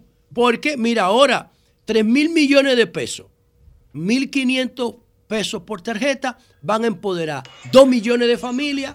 Esas 2 millones de personas van a tener acceso a la bancarización. ¿Cómo me dicen a mí que va a bajar? Es el 20% de la población dominicana. Y cuando tú segmentas y dejas solamente la población económicamente activa, ese, esos 2 millones de gente, entonces pasan a ser un 30, un 40% Que una de la cobre, totalidad. cobre un dinerito que le pone una tarjeta, quiere decir que se bancarizó. Bueno, esa es la clave. Por eso decía. Pero ¿qué quiere decir eso Voy- que se bancarizó? No. Que tú tenga- te den una clave para tú ir a retirar un dinero. No, de un esa es la, no, que ya te, ya te, sí, ya te atrapé. tarjeta va directamente Sí, ya te atrapé. Ahora lo que yo tengo que hacer es diseñar una estrategia para mantenerte con esa tarjeta. Por ejemplo, si yo fuera el gobierno, yo no doy una tarjeta José, nueva. José, los si yo soy el gobierno, José, yo no doy una tarjeta José, nueva. Es que el gobierno no sabe a manos de José, quién llega los eso, porque se lo reparten tenido- por los diputados y los senadores y Los alcaldes. bancos han tenido que ir a programas de flexibilización, de flexibilización de para eh, hacer factible la bancarización, de flexibilización. Sí, pero eso tiene su explicación. Bueno, pero tienen eh, de flexibilización. Claro, porque si no lo hacen, pierden competitividad. Lo que tú quieres hablar es de las cuentas digitales. Las que lanzó No, no, BHD no, y las no, que no. lanzó Es que la- ahora es que Banreserva. cuenta- Cuentas digitales siempre la han habido. Ahora, lo que te estoy hablando es de la No, flexibilización. no siempre la han habido, Julio. Ahora Es que simplemente manejo- los que están es- es así el porque la- ellos las saben. cuentas, cuentas digitales son todas las que nosotros tenemos. Ahora, el- eh, estamos hablando. No, de- Julio, de- no. Tú tienes, tú tienes internet banking. Lo Bueno, que, lo- es- la diferencia con la eso- cuenta eso- digital era que tú tenías que ir a la y- oficina y de un y banco y, maneja- sentarte con y- un y oficial de cuenta y, durar una hora perdiendo tiempo. Ahora tú simplemente con tu cédula, ¡tup! por tu celular, mira, ya la creas. Eso está bien. Eh, eso está muy bien, pero eso tiene una cuestión un tanto limitada, porque eso de lo que se trata es de buscar una forma de incorporar una cierta informalidad, pero no quiere decir que ya tú eres un señor bancarizado. ¿eh? No, ese es el lo- punto para- de pa- para- para los fines ese es el punto de los fines partida. para los fines del lugar, para los fines del lugar, tú eres un cliente con cierta especialidad. Ese es el punto de partida. Ahora, especial, ¿cómo, a cómo la- es a engagement? A la, hora, a la hora de que tú necesitas cualquier producto, cualquier producto, incluyendo una tarjeta de crédito, bueno, te la pueden dar limitada, eh, una serie de cuestiones, olvídese. Sí, pero ese es el punto de partida. ¿Qué es lo Pero que, no qué es lo que a mí un me preocupa? Julio. Claro, para que se claro, claro, es un punto de es, partida. No lo 100%, tienes. pero Claro. el 100%, Lo pero es, Tú lo tienes es, que- tú tienes es, que lo- disminuir. Lo es, pero no pierda, pero no pierda de vista que eso, eso te está diciendo, eh, bueno, le estoy, le estoy buscando remediación a situaciones. Sí, Le estoy buscando remediación. Así yo estoy reconociendo que tengo, que he tenido algunas cuestiones, entonces le estoy buscando. Lo que decía Magín. ¿Por qué era lo que decía Magín en el fondo? Magín lo que decía, bueno, pero esos datos lo único que dan es una gran oportunidad, porque una cosa, un país que tiene, por ejemplo, un 70% de bancarización, tiene muy poco espacio de crecimiento. Un país que se dice que tiene un 51% de bancarización en ese informe, lo que le está diciendo a la banca, mira, hay un alto porcentaje de crecimiento que tú tienes. Ahora tú tienes que buscar la manera de ver cómo tú vas a hacer ese crecimiento y los bancos están buscando la forma de hacer ese crecimiento naturalmente con algunas limitaciones, desde luego. Sí, pero yo no me refiero a los intereses de los bancos, aunque saludo todas estas iniciativas digitales que no solamente eh, ah, están eh, facilitando la bancarización, no, lo que están es dándole acceso a personas que normalmente no lo tienen, no tienen los requisitos, y yo saludo todas estas iniciativas. Ahora, ¿qué yo quiero como planificador de política pública? Eh, uno de los principales problemas que tenemos en materia de seguridad es que el 57% de la población es informal. Y si es informal significa que el gobierno, el Estado, no la puede fiscalizar. Entonces, una de las formas que tenemos de bajar la, la informalidad es organizándolo en torno a la bancarización y en torno a algo muy importante que tiene el gobierno en la mano, que yo no sé si se ha dado cuenta del valor que tiene esto, que es el programa Supérate, que antes se llamaba la tarjeta Solidaridad. Pero sólido. Eh, ¿Qué ocurre? Que si, ¿Por qué yo digo que yo no daría tarjeta nueva? Yo no daría tarjeta nueva si fuera el gobierno. Yo hiciera transferencia a las personas del CIUBEN que están, que tienen la tarjeta Solidaridad. La tarjeta ahora se llama Supérate, que en seguridad perimetral ya eso se escala y se llama Familia Supérate. En seguridad perimetral nosotros transformamos a Supérate en Familia Supérate para que sea un bien de familia la tarjeta y yo le transfiero todos los beneficios de la tarjeta y de los programas sociales a esa familia a cambio de que cumpla con sus deberes constitucionales, que son la, educación, la salud, la formalidad y sobre todo que me aleje los niños de la violencia y de la prostitución a las hembras. Ese, ese es el compromiso que tendría una familia. Entonces yo le transfiero recursos del Estado a cambio de que ellos tengan un comportamiento social responsable. Esa es la clave. Entonces el gobierno para pelear frente al populismo de lo que dicen, porque yo sé que en el PRM hay gente diciéndole al presidente Abinader, presidente, vamos a dar caja en la calle, que la gente le gusta el, aparato- el aparataje. Está bien, de su caja, eso se lo quedan los empresarios con ellos. Pero, No, eso no es así. No, no es pero, así, no. bueno, está bien, no es así. Desarma una caja. No. Desarma. Bueno, pues está bien, está bien, está bien. Espérate, desarma una caja. Está bien. Desarma la vez que tiene adentro. Desarma la vez que tiene adentro.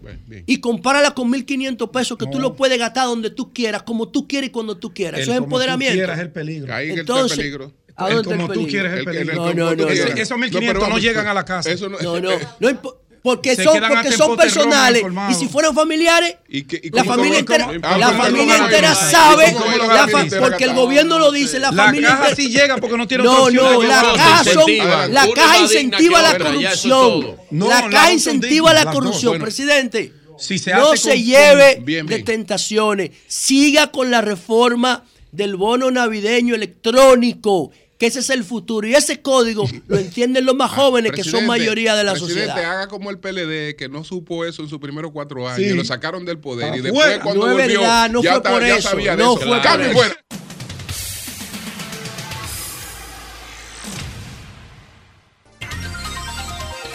Son las 9.39 minutos. Buenos días, Pedro. Adelante. Buenos días, don Julio Martínez Pozo. Buenos días a todo el equipo del Sol de la Mañana. Buenos y buenos días. al equipo técnico y buenos días a todos nuestros amables radio escucha y a todos nuestros amables televidentes. Hoy es lunes, iniciamos una semana laboral ya inmersos todos en lo que son las fiestas navideñas, muchas invitaciones que aprovecho para excusarme con lo que no pueda ir porque uno hace su agenda, el tema del tránsito es Se le juntan poco- uno, dos y es un tres poco invitaciones, no puede ir complicado. Si una llega primero, pues uno tiene eh, la agenda y ya cuando llega la segunda se le hace complicadísimo uno estar allí. Le pido disculpas a todos y saben que se les quiere de gratis. Bueno, inicio con Santiago. Inicio, no, antes de Santiago. Bueno, ya estamos en Santiago y Santiago el día de ayer recibió al expresidente Leonel Fernández a casa llena en la gran arena del Cibao. Ese evento, como ustedes lo pueden observar, habla por sí solo. Es un evento bien organizado, es un evento en donde el partido se empleó a fondo para eh, cerrar con broche de oro lo que es el proceso de inscripción y crecimiento de este año 2022, en donde todas las metas que se plantearon en torno a las cuotas de afiliación y membresía se cumplieron en más de un 100%. Todo lo que fueron Ayer, secos. ayer eh, en ese evento deben haber ahí algunas 8 mil, 9 mil, 10 mil personas. Creo que la capacidad de la Arena del Cibao, no tengo el número total. Lo que sí les puedo garantizar es que esa gente que está ahí son eh, dirigentes, son simpatizantes, son nuevos miembros que se juramentaron que pasaron de otras organizaciones incluso, como el propio acto lo describe en lo que fue su agenda protocolar. En las afueras de la Gran Arena del Cibao había una cantidad enorme de personas que no pudieron tener acceso por eh, la capacidad de este evento. Yo de verdad que quiero felicitar a los organizadores, Franklin Labur, que hace este tipo de montaje de una forma extraordinaria, a César Fernández en el equipo de propaganda, a todos, a todos, y de manera especial al líder del partido, Leonel Fernández, que es el imán, es el imán para que toda esa gente que esté allí vaya a darle su respaldo y con él a todos los miembros de la dirección política y la dirección central y los miembros y militantes de la Fuerza del Pueblo. Yo quiero que ese video ustedes se lo hagan llegar a mi gran amigo, a mi gran amigo eh, Nelson Peralta en Santiago. Nelson Peralta dijo el viernes que él no sabe cómo la Fuerza del Pueblo se iba a arriesgar a ir a la Arena del Cibao porque él no sabía de dónde iba a salir la gente. Parece que Nelson ha estado muy concentrado en la lectura y en otros asuntos y no está como al tanto de lo que está pasando en el escenario político de Santiago y por eso hizo esa afirmación. Este video, este evento de ayer, que por suerte, gracias a Dios y a sus organizadores, no hubo un solo incidente que pudiera deslucirlo se trabajó con el equipo de seguridad, con el equipo de protocolo para que todo fluyera, para que todo fuera un evento bonito, emotivo. La gente enviaba sus videos eh, mostrando la gran alegría que sentían el estar allí. ¿Y por qué sentían alegría? Bueno, porque ese trabajo es el esfuerzo de un grupo de hombres y mujeres, desde el más pequeño, desde el más humilde, hasta el más, hasta el más encumbrado de la organización. Y por eso cada vez que ustedes ven que se anuncia una juramentación, del Partido Fuerza del Pueblo y por parte del presidente Leonel Fernández son eventos que pueden ser auditados. Son eventos que cuando se comienza a narrar el listado tienen nombre, apellido y número de cédula. ¿Por qué? Porque no se está trabajando para autoengañarse, se está trabajando para formar una verdadera organización política. En segundo término, el puente de Goya, un llamado a las autoridades del Ministerio de Obras Públicas, hay que evitar desgracias, hay que evitar incidentes. Miren cómo ese joven perdió la vida en el fin de semana, fruto de que un, una persona que se dice que es un indigente, pero que a simple vista es un enajenado mental que deambula por las calles y que no tiene control de sí mismo, provocó eh, un accidente que esa persona perdió la vida. Ya no estará con nosotros, entonces son de las cosas que hay que evitar.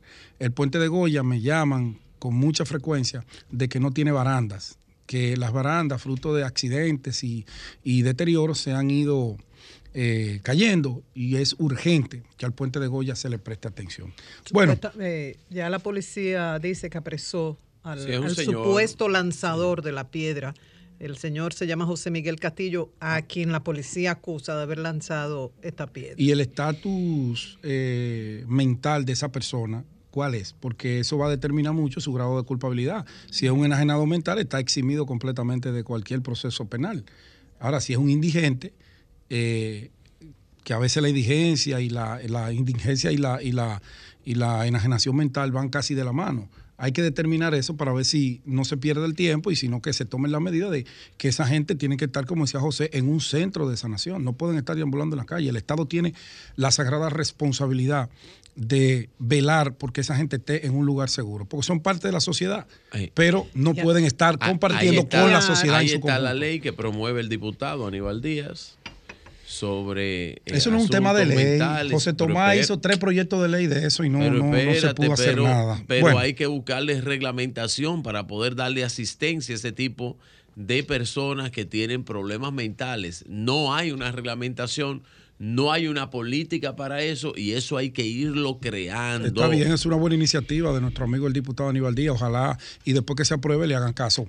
Ponme una musiquita de primicia todo- porque traigo en primicias Ah, una situación grave, gravísima del Partido de la Liberación Dominicana en la circunscripción número 2. Primicia del sol de la mañana. Primicia del sol de la mañana. Bueno, en el día de mañana está convocada una asamblea en la circunscripción número 2 del Distrito Nacional que había sido suspendida la semana pasada por problemas graves, muy graves, de irregularidad en el manejo de la formación de los comités intermedios en esa demarcación.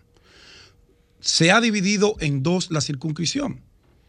Un grupo que apoya a Elías Cornelio, amigo mío, muchacho trabajador con muchos méritos, hijo de la exdiputada Cleo Sánchez, y otro que es eh, apoyado por el presidente de la circunscripción y más de 20 miembros de la dirección del comité, poli- del comité central de la vieja guardia peledeísta, de los símbolos del PLD y del danilismo en la circunscripción número 2, dirigido por el presidente actual que no va a la repostulación, Héctor Mojica. Y esa plancha la encabeza Odalís Araujo. ¿Qué ha pasado? Bueno, desde hace tiempo, ustedes saben que se conformó ese proceso de transformación del PLD y de la readecuación de sus cuadros directivos y que, eh, como bien su nombre lo define, el proceso de renovación interno. ¿Qué denuncia un grupo de dirigentes de la circunscripción número 2? Y es lo que nos llama a nosotros preocupación y por eso calificamos de grave, muy grave, la situación allí.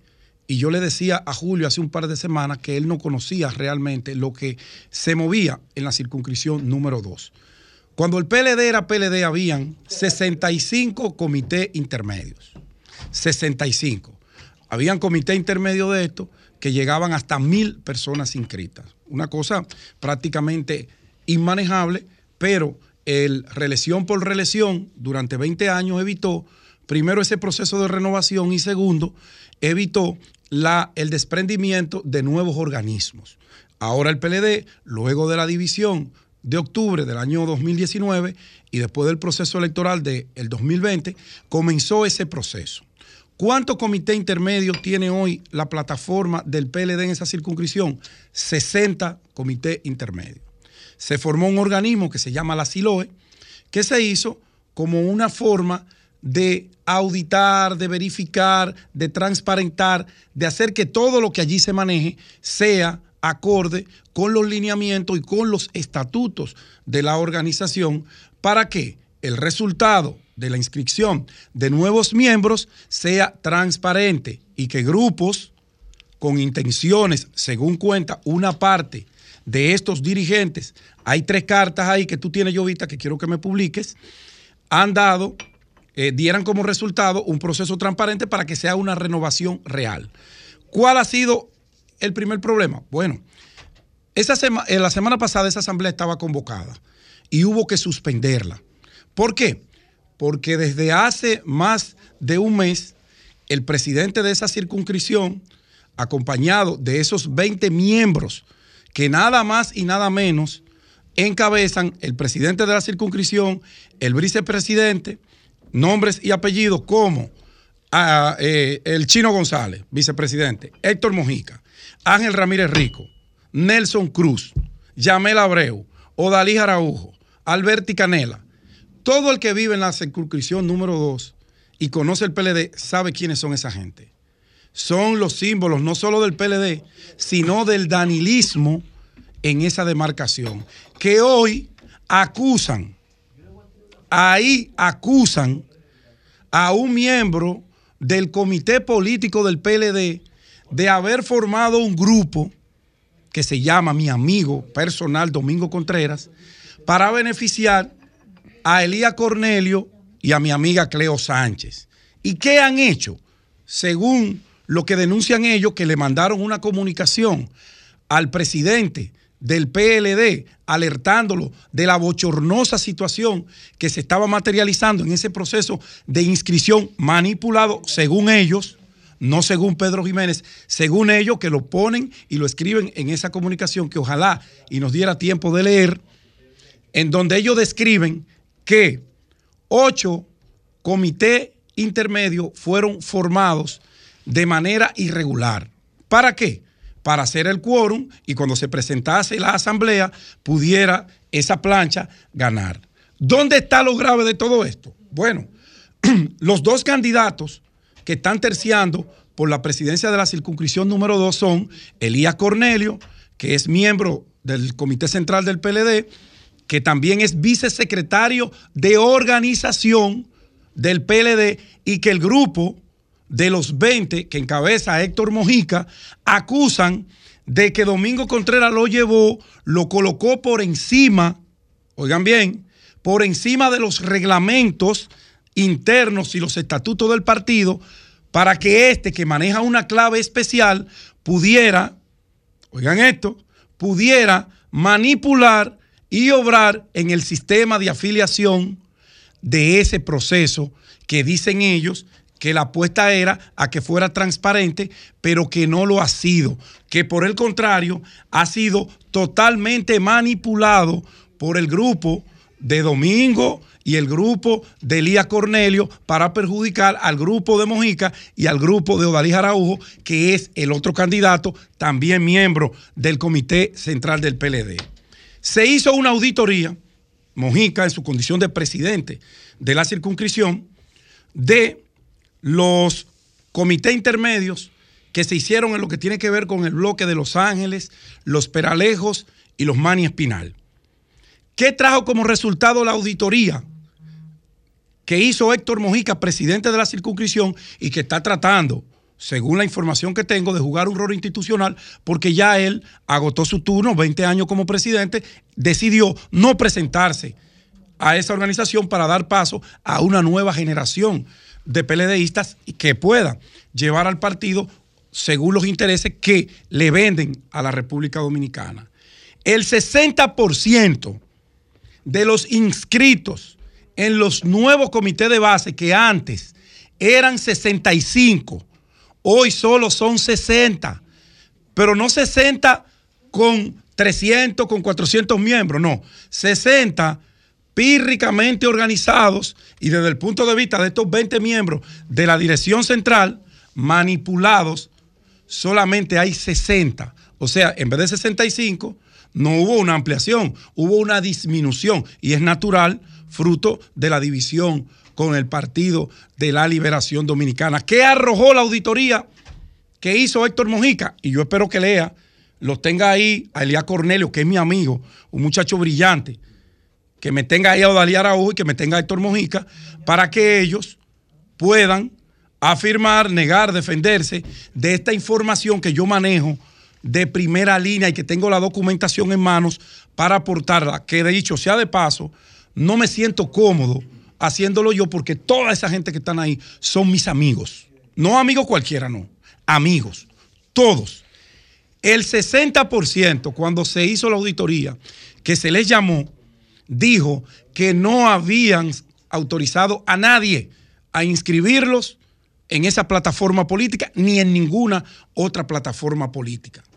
Lo que hace a uno entender que ese equipo, con la facilidad que dice el grupo de Héctor Mojica que tiene Elías Cornelio por su condición de vicesecretario y que tiene la clave para entrar y sacar dirigentes a su conveniencia, los inscribieron sin darle participación y que esa gente supiera que estaba inscrito en el PLD. Eso es grave, porque no solamente están usurpando identidades, engañando a la Junta Central Electoral, sino que se están autoengañando ellos mismos y están engañando a las máximas autoridades del partido.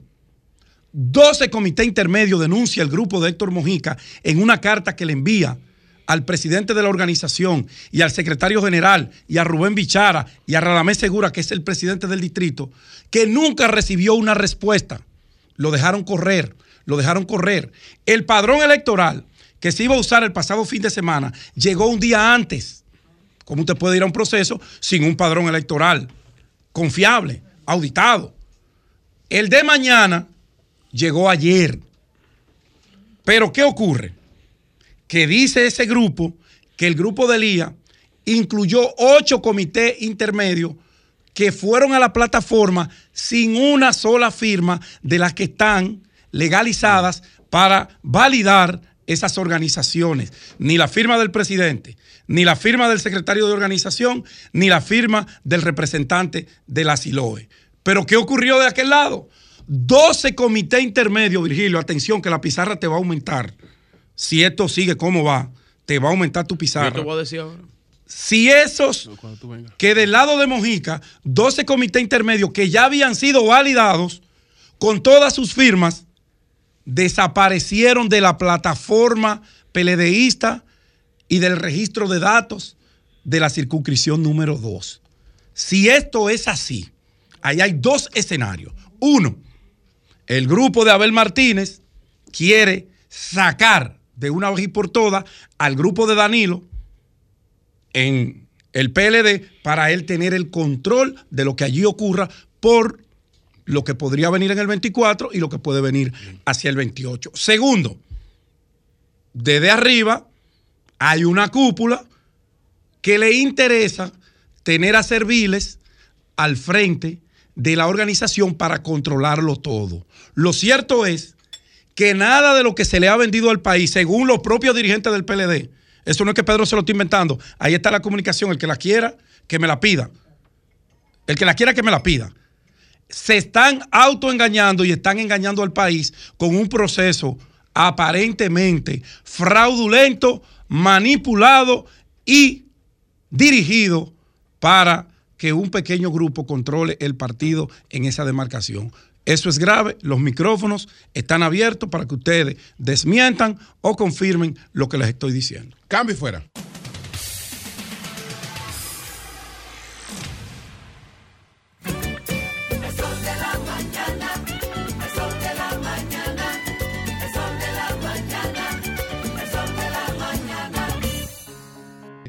Eh, pues mm, estas estas polémicas. Aquí está Héctor Mojica. Buenos días, Mojica. ¿Qué es lo que pasa en la circunscripción número uno del Distrito Nacional? en la dos. En la dos. En las dos.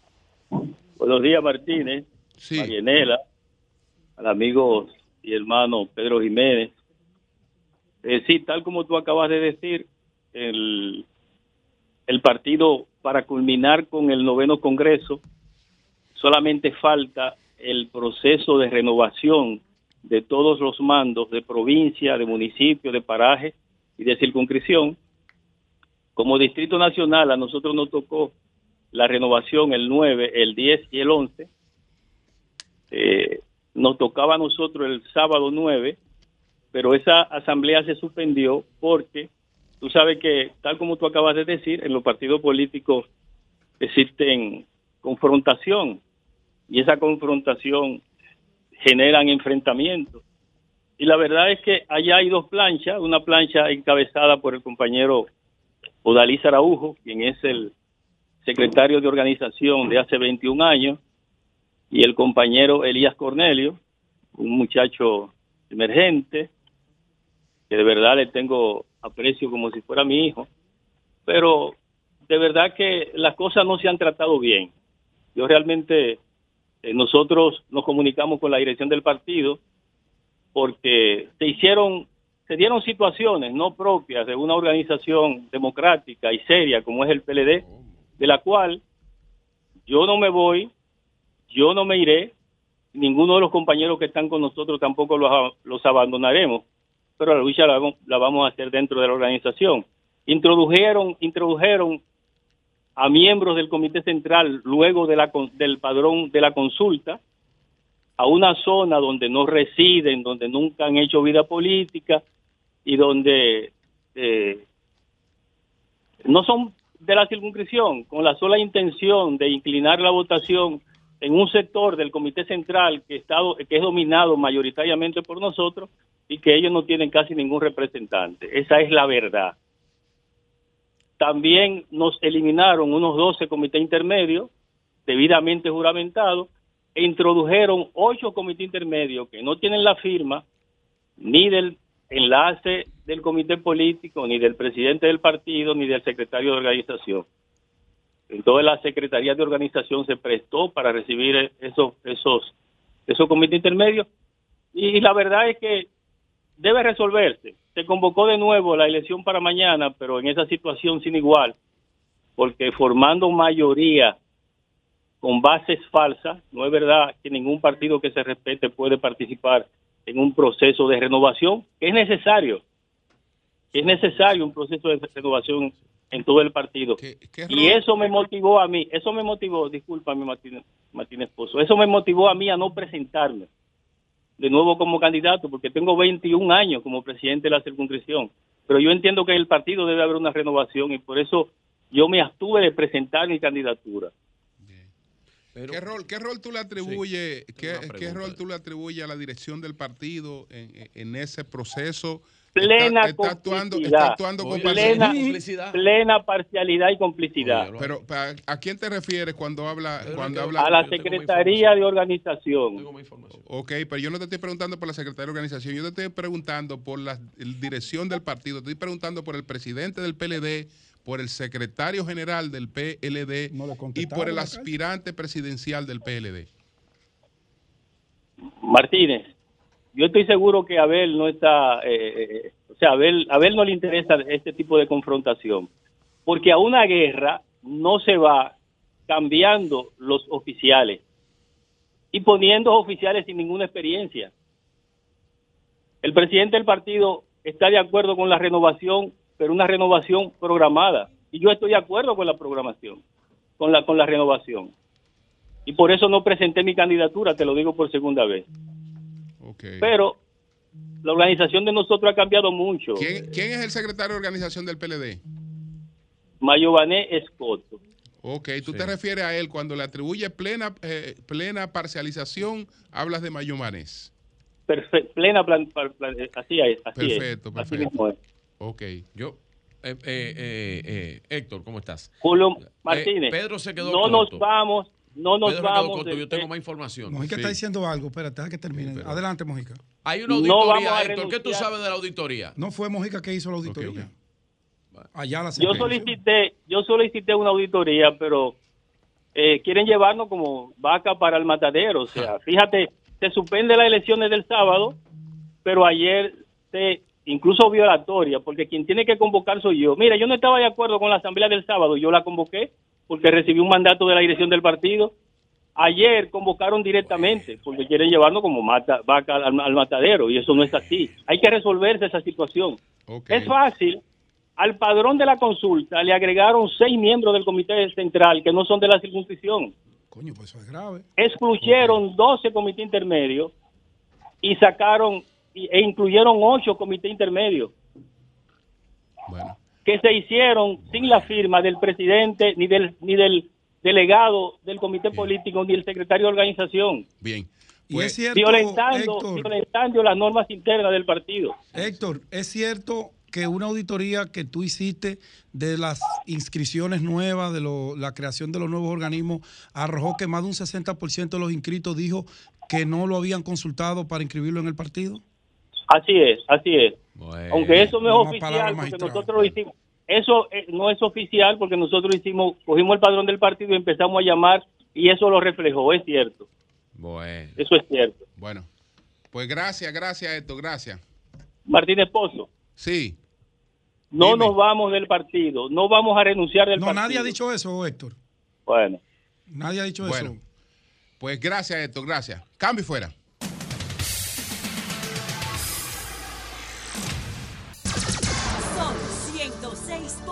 106.5. Son las 10, 17 minutos. Virgilio, Hablando que uno se entiende. Gracias a todos los que nos escuchan a través de este Sol de la Mañana, de Sol 106.5.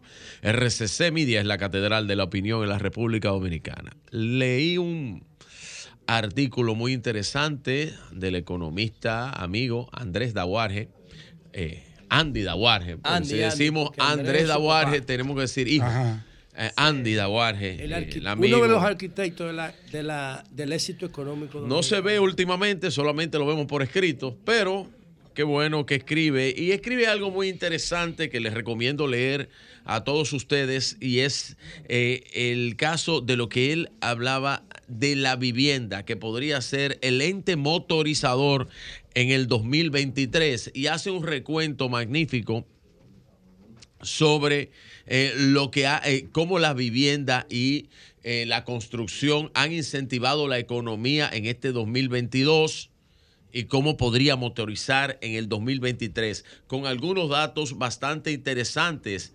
Dice don Andrés en este, Andy Dawarge, en este documental, ha mostrado resultados aún más efectivos que los observados en los países desarrollados cuyos bancos centrales se vieron rezago en la toma de decisiones. Entre abril y noviembre de este año, la inflación ha bajado casi dos puntos porcentuales, al descender del 9.64 al 7.58. Todo apunta a que en marzo del 2023 podríamos estar observando una inflación anualizada debajo del 5.5, lo que nos colocaría en la trayectoria correcta para alcanzar la meta de la inflación de 4.0 antes que termine el próximo año. Y él habla que todo ese tipo de cosas ha sido motorizada y que uno de los grandes motorizadores de la economía es eh, la vivienda, la construcción, ha motorizado el camino, ¿verdad?, de la economía. Es interesante este artículo de Andrés Daguarje, de Ángel Daguarje, lo pueden leer en el Caribe, en el Caribe. Y esto yo lo veo eh, de una forma, eh, diría yo, práctica. El gobierno ha adaptado eh, lo que tiene que ver con la construcción de viviendas como una política eh, casi, eh, diría yo, una política hasta semanal. Vemos entregando eh, proyectos habitacionales, viviendas a familias en la República Dominicana, algunas del gobierno totalmente, otras con respaldo del programa Mi Vivienda, que eh, da un 60% como del gobierno y un 40% a través del Banco eh, de Reservas y todos los que participan en eso, pues con viviendas extremadamente eh, buenas, lindas, dignas, y la gente tiene la oportunidad, clase necesitada, la clase eh, C, como le llamamos, CD, de acceder y pagar por precios interesantes, precios bajos, pagar su vivienda y quedarse con ella. Y esto que comunica Andy Dawarge en su escrito de la vivienda y el motorizador de la economía en el 2023, así como el recuento que hace del 2021, tiene mucho que ver con la política de vivienda del gobierno del presidente Luis Abinader y ojalá y Andy pudiera llamar para explicarnos estas cosas tan interesantes que cita en este artículo. Miren, otra de las cosas, yo lamento mucho eso de ese joven eh, y la piedra que le tiraron, es un indigente, al parecer tiene eh, problemas eh, mentales. Ya habían denuncias anteriores a eso. Es hubo- extraño sí, sí, hubo denuncias anteriores. Yo tengo un video anterior a eso eh, de que esa persona había tirado piedras ahí, y no son piedras, son bloques. Eh, son pedazos de acera, son bloques. Imagínate cuan- el impacto que tiene si tú andas 80 kilómetros por hora, que es la velocidad normal en ese carril expreso, más la velocidad que adquiere un, un bloque de ese tamaño, tirarlo desde esa altura. Tú tienes que sumar la velocidad y el costo del impacto. Eso es la muerte segura si te cae directamente sobre eh, el, el cristal frontal. Energía es igual a masa, Masa por por velocidad, al cuadrado. Imagínate eso. O sea, es un impacto. Ese muchacho no. Gracias a Dios se pudo parar a, a- Pero también es un la asunto derecha, de pero- suerte porque que coincide el tiempo y el Sí, espacio sí, sí. justo para que la piedra Para que no sea te- él. para que la piedra no solamente rompa porque él no chocó con más nada. O sea, si la piedra le da al carro, tú te desorientas y, Claro, y te sí. choca un camión, ok.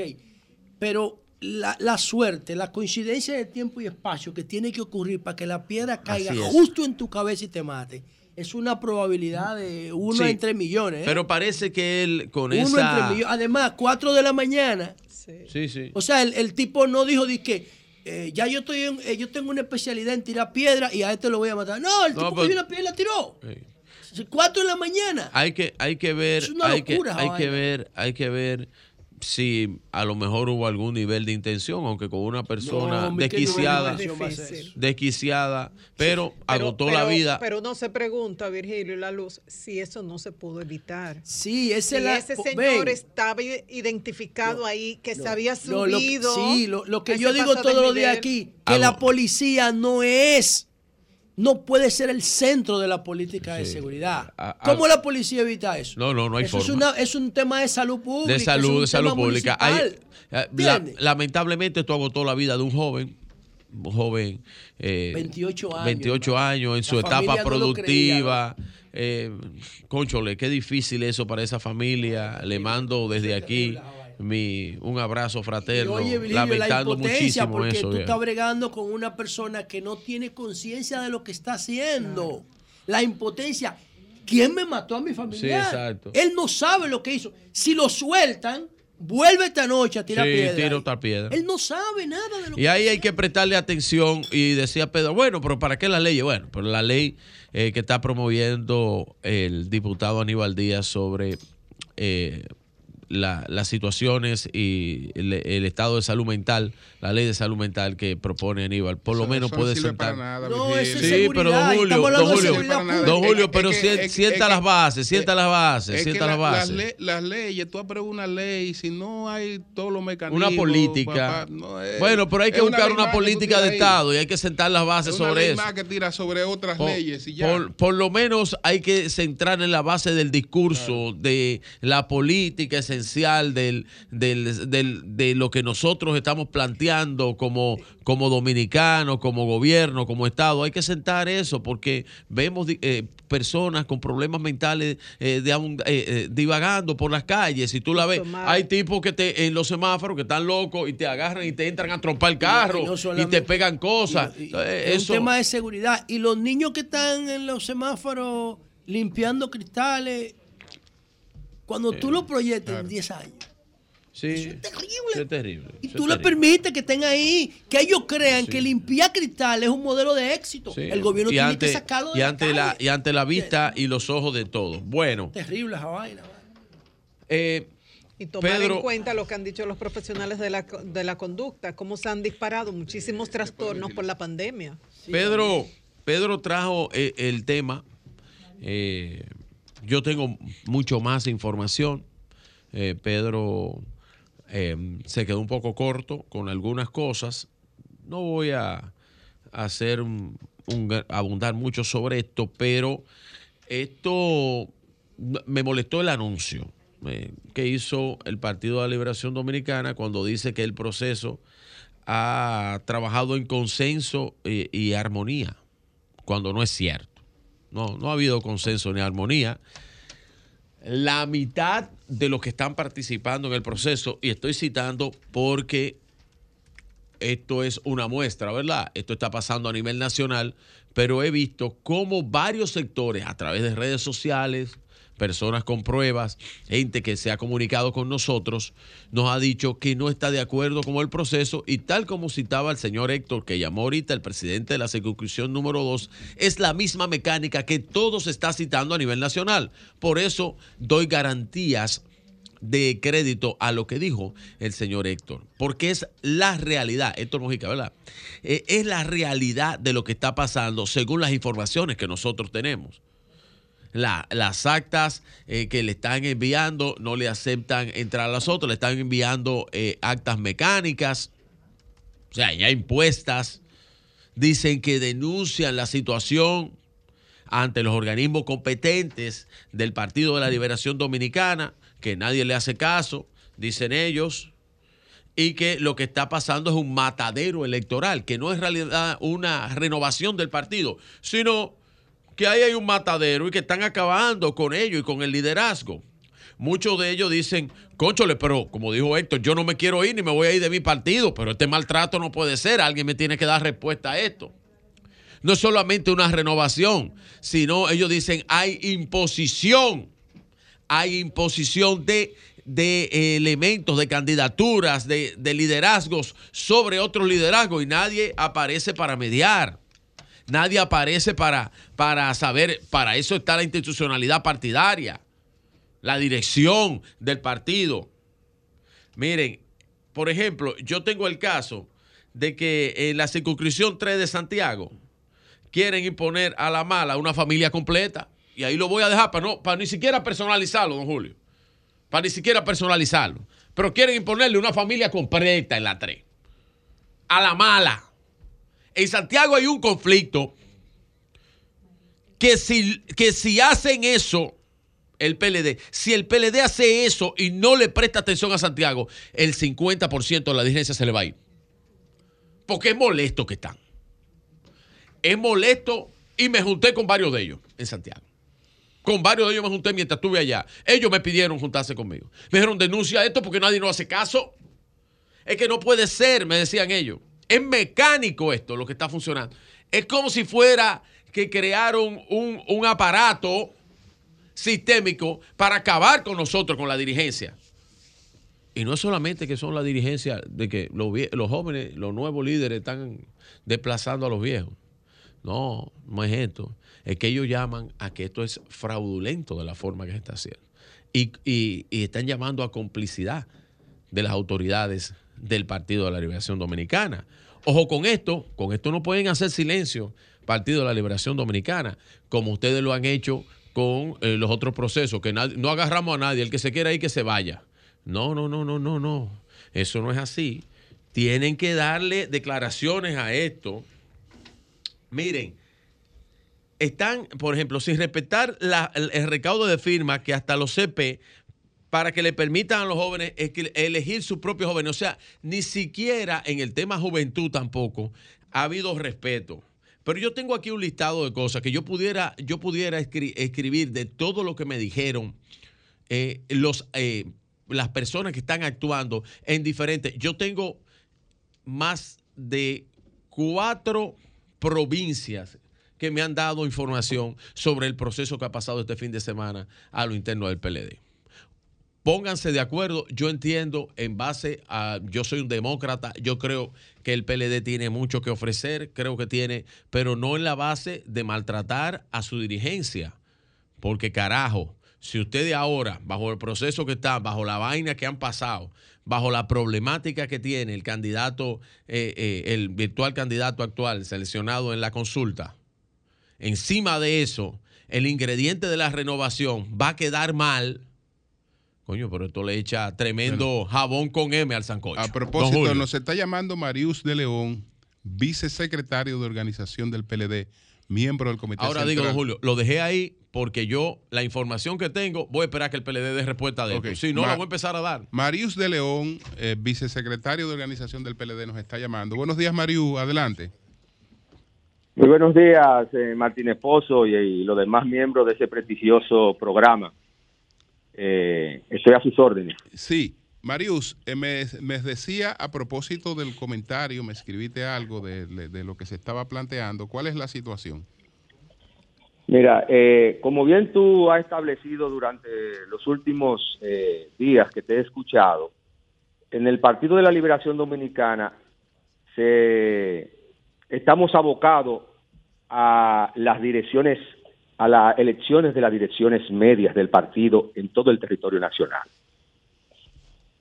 No podemos ocultar que en algunas, algunos territorios se han dado algunas situaciones pero lo que no podemos dejar pasar es que se diga que no se están atendiendo y que la dirección del partido no está viendo caso por caso. Y tengo que decir, por ejemplo, lo que ha pasado este fin de semana. En la circunscripción número uno, la circunscripción más emblemática del Partido de la Liberación Dominicana, aquí en el Distrito Nacional, hubo un consenso entre las diferentes fuerzas que eh, ejercen su liderazgo político en esa demarcación. Ayer concluimos con un proceso ejemplar la elección de la dirección de la circunscripción más grande del Distrito Nacional, que es la circunscripción número 3. Ahí más del 96% del, del, del padrón participó desde las 9 de la mañana hasta las 5 de la tarde un proceso ejemplar.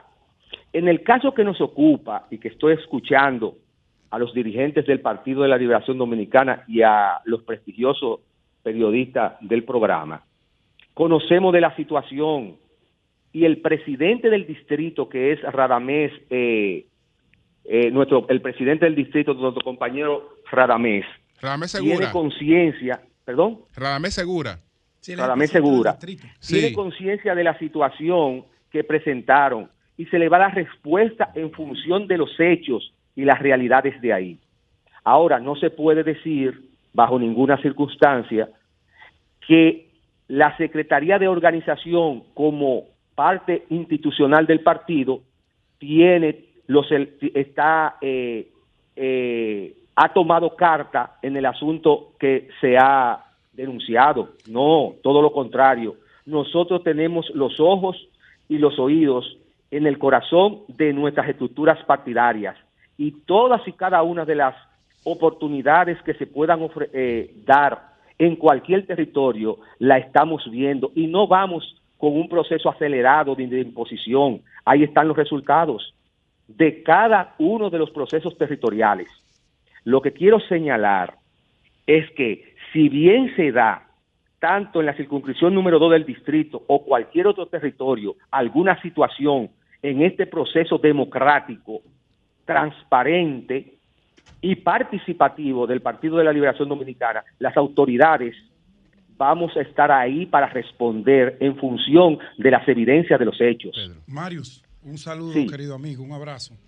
Oh, Número- ¿cómo está? Todo bien, hermano. Tú haces referencia a la respuesta que Héctor Mojica confirmó, porque yo sé que tú te refieres a él cuando habla de la máxima autoridad de, en materia electoral, porque él fue que se refirió a esa parte. Yo soy simplemente servir la información y él la confirmó.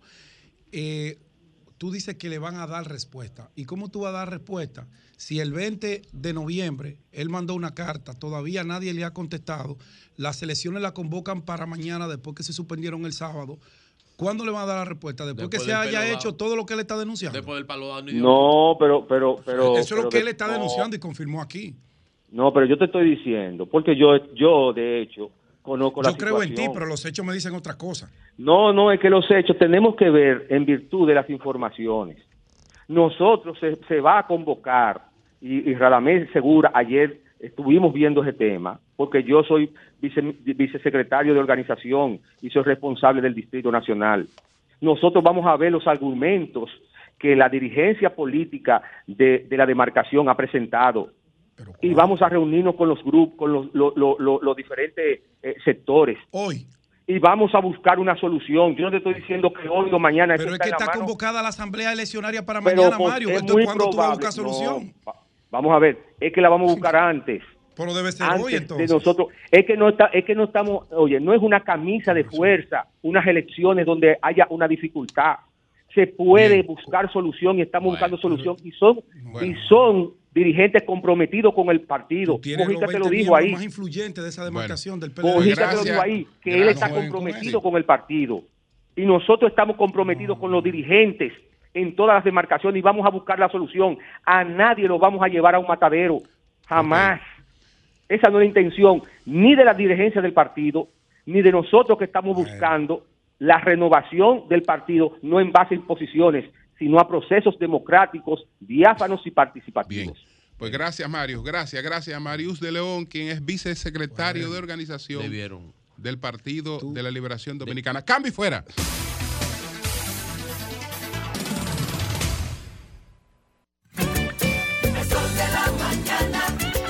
De mañana.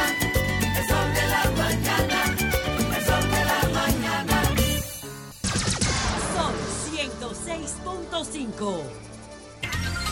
Bueno, señores, Celso Antonio Luna, vivo para contar lo que fue otra Vamos, persona hermano. a la que le lanzaron un peñón en su vehículo. Este fue en la Kennedy.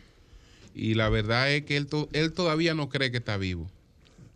Todavía, las todavía, condiciones, la él está hora, la impactado velocidad a la todavía. que iba, Sí. que cerca del Sí, al vehículo micrófono si- pégase, se sí. impactó el vehículo. Ah, Explíquenos se- todas se impactó el vehículo, ahí están en las redes lo- lo- eh, el video. Sí. Y me destruyó el cristal, el, el, el bonete, así. Cuando el objeto venía, porque no es, no es blog, si es blog se destruye, se, se, se desbarata, ¿no? Sí, sí, se es, es como usted dijo, son pedazos como de... De contén. De contén, usted, perdón, usted, de contén. Eso concreto mire, armado. Concreto una- armado. eh, pero bastante grande. Y yo pude, no me dio de aquí de frente, porque cuando yo veo que eso venía, yo giré hacia la izquierda. Usted vio en el aire yo el lo vi, pedazo to- de yo lo bloque. vi, yo lo vi en- ¿Cuá- completamente. ¿Cuándo fue eso? Es importante tomando Ayer- en cuenta Ayer. que Ayer Joel vi de Cabrera murió el domingo de madrugada, a las de la 4 de la ayer, mañana. ayer domingo a las 7 y 45 de la noche. Oye, Ok. temprano. En la, en la Kennedy con, Churchill. Te lo Debajo- tiraron del, del peatonal. Desde, desde el peatonal, señor. Desde el peatonal. Entonces, ¿qué era lo que tú nos decías? Que no es un enajenado mental. que- Eso no es acción de un enajenado, porque tengo otro video de otro de otra persona que le pasó ayer, No, pero ayer mismo, en la, en la, en la de Filló con 20 en 27 con de Filló, Sí. en ese elevado, que aquí lo tengo el video que le destruyó una pierna. No, no, en la 27 con Defilló no hay Sí, elevado. sí, hay uno. Sí, sí. Hay un- hay un Por ahí hay peatonal, uno hay un cerca. Ah, no, Sí. hay un peatonal, es en Sí, la el peatonal. José Brea Peña con 27. Perdón, sí, ahí es el Sí, sí, peatonal sí. que me Sí, refiero. perdóname. Eh, Frente a la bomba. elevado no, perdón. Frente a la bomba, a la bomba que está ahí. sí. Y ahí sucedió otro también ayer. Entonces, en el quinto centenario bajando, a uno le tiraron un huevo. Le tiraron un huevo Y el- anoche como a las el 10 de la huevo noche. es el huevo, para que usted el cristal, la no te deja ver. Si tú le echas agua, la te visión. Cuando a mí me sucedió ese evento, que yo pude controlar el vehículo, gracias a Dios, que continué, yo eh, eh, eh, pensé seguir derecho, pero alcancé a ver dos motores con dos personas a bordo que la policía debe de buscar esos videos para que no estén diciendo ¿eh? Atención. lo que no es, diciéndole al país que eso es enajenado mental para quedar bien con el país. Le tiran las piedras y los tigres vienen por debajo. Te atraca. Entonces, señor yo no hubiese muerto y también es un enajenado que lo hizo. Eso es una banda que me está haciendo, una banda. Y eso deben de poner un sistema de inteligencia profesional. Hoy, en el lugar que me pasó a mí, la policía con un paño tibio puso dos agentes policiales y ya se retiraron. Porque, ¿cómo ellos van a poner dos agentes policiales para el caso mío y los demás lugares? No, implementen un sistema de investigación profesional, supervisando, supervisando esos ¿Qué cuadrantes. tipo de vehículo tú tienes? Una eh, Hyundai Grand Star de 2017. Gracias a Dios que el vehículo es bastante fuerte y estable. ¿Me entiendes? Por eso yo estoy aquí.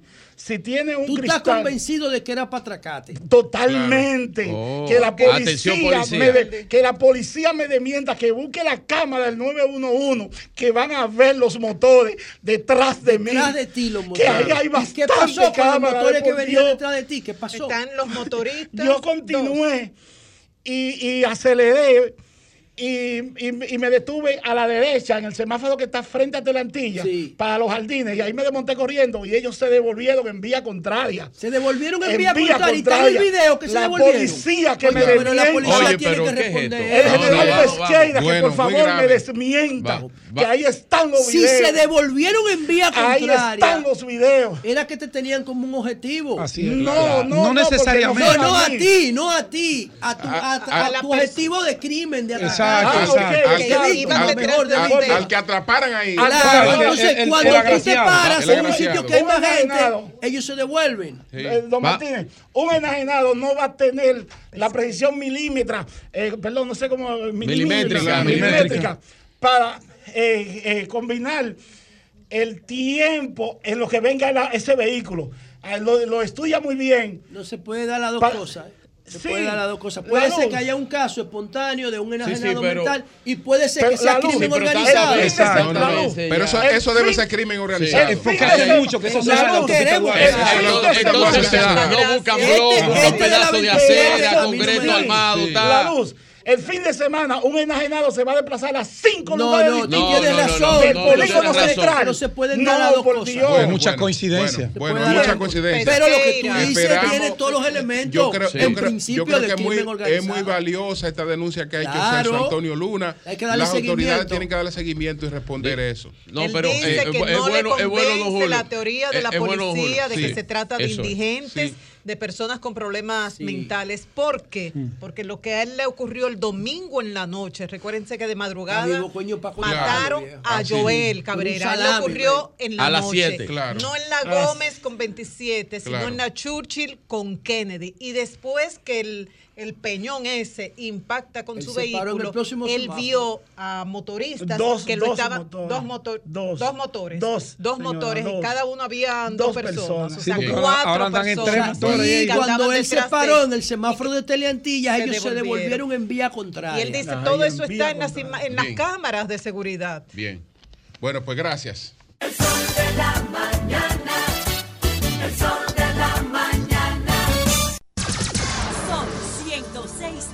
106.5.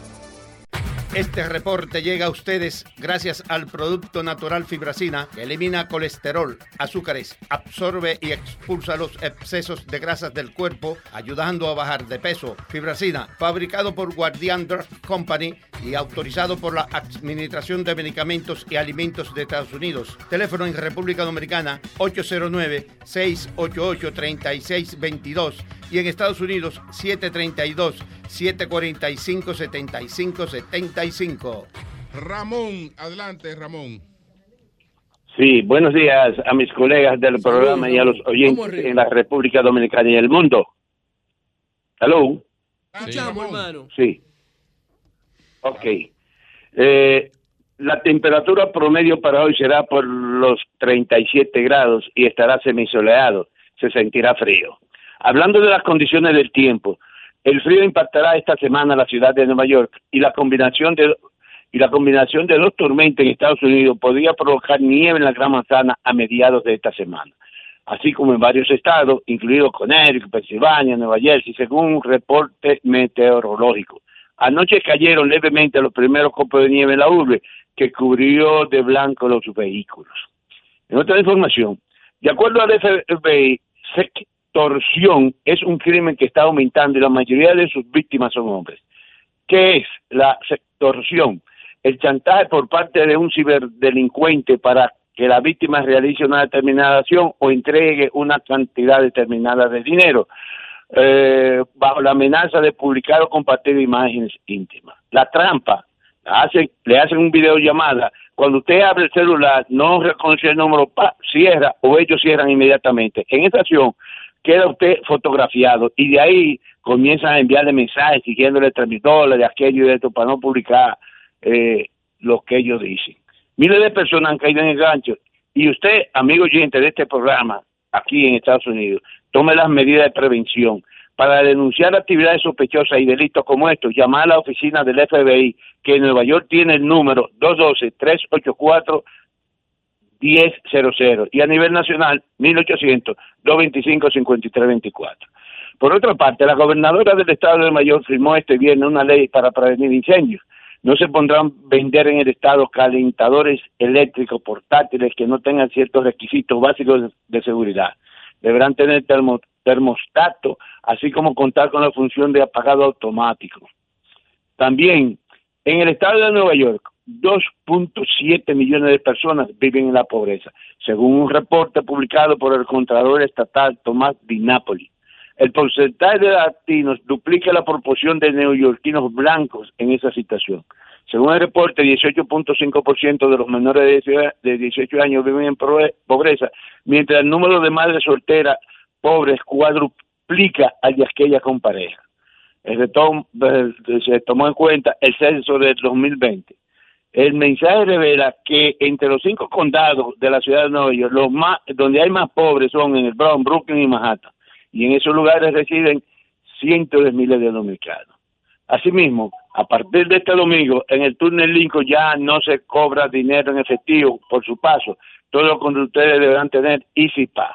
Si no tienen EasyPay, le mandan una factura por correo. Se estima que más de 10 mil son los conductores que transitan diariamente por el túnel, entre ellos cientos de dominicanos.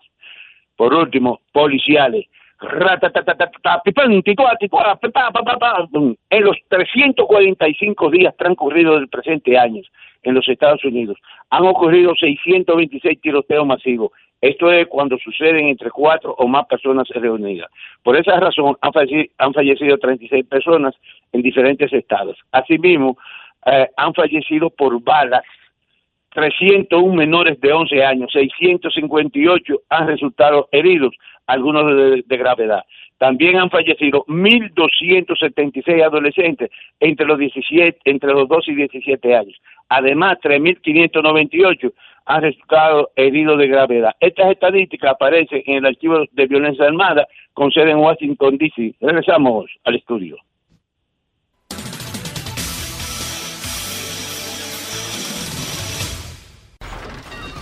Comunícate 809-540-1065.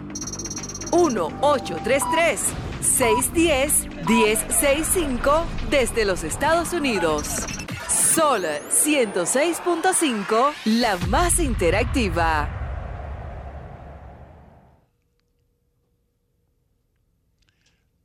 Buenos días, adelante. Buenos días. Buen día. Adelante. Mi nombre es Sonia Rosario. Quiero hacer una denuncia. Existe una banda dentro de la Policía Nacional que están hostigándome. Tienen personas en, en la calle, moto- motoristas, eh, los cuales me siguen. Vamos a repetir, escúcheme, escúcheme, por favor, porque usted está haciendo una denuncia.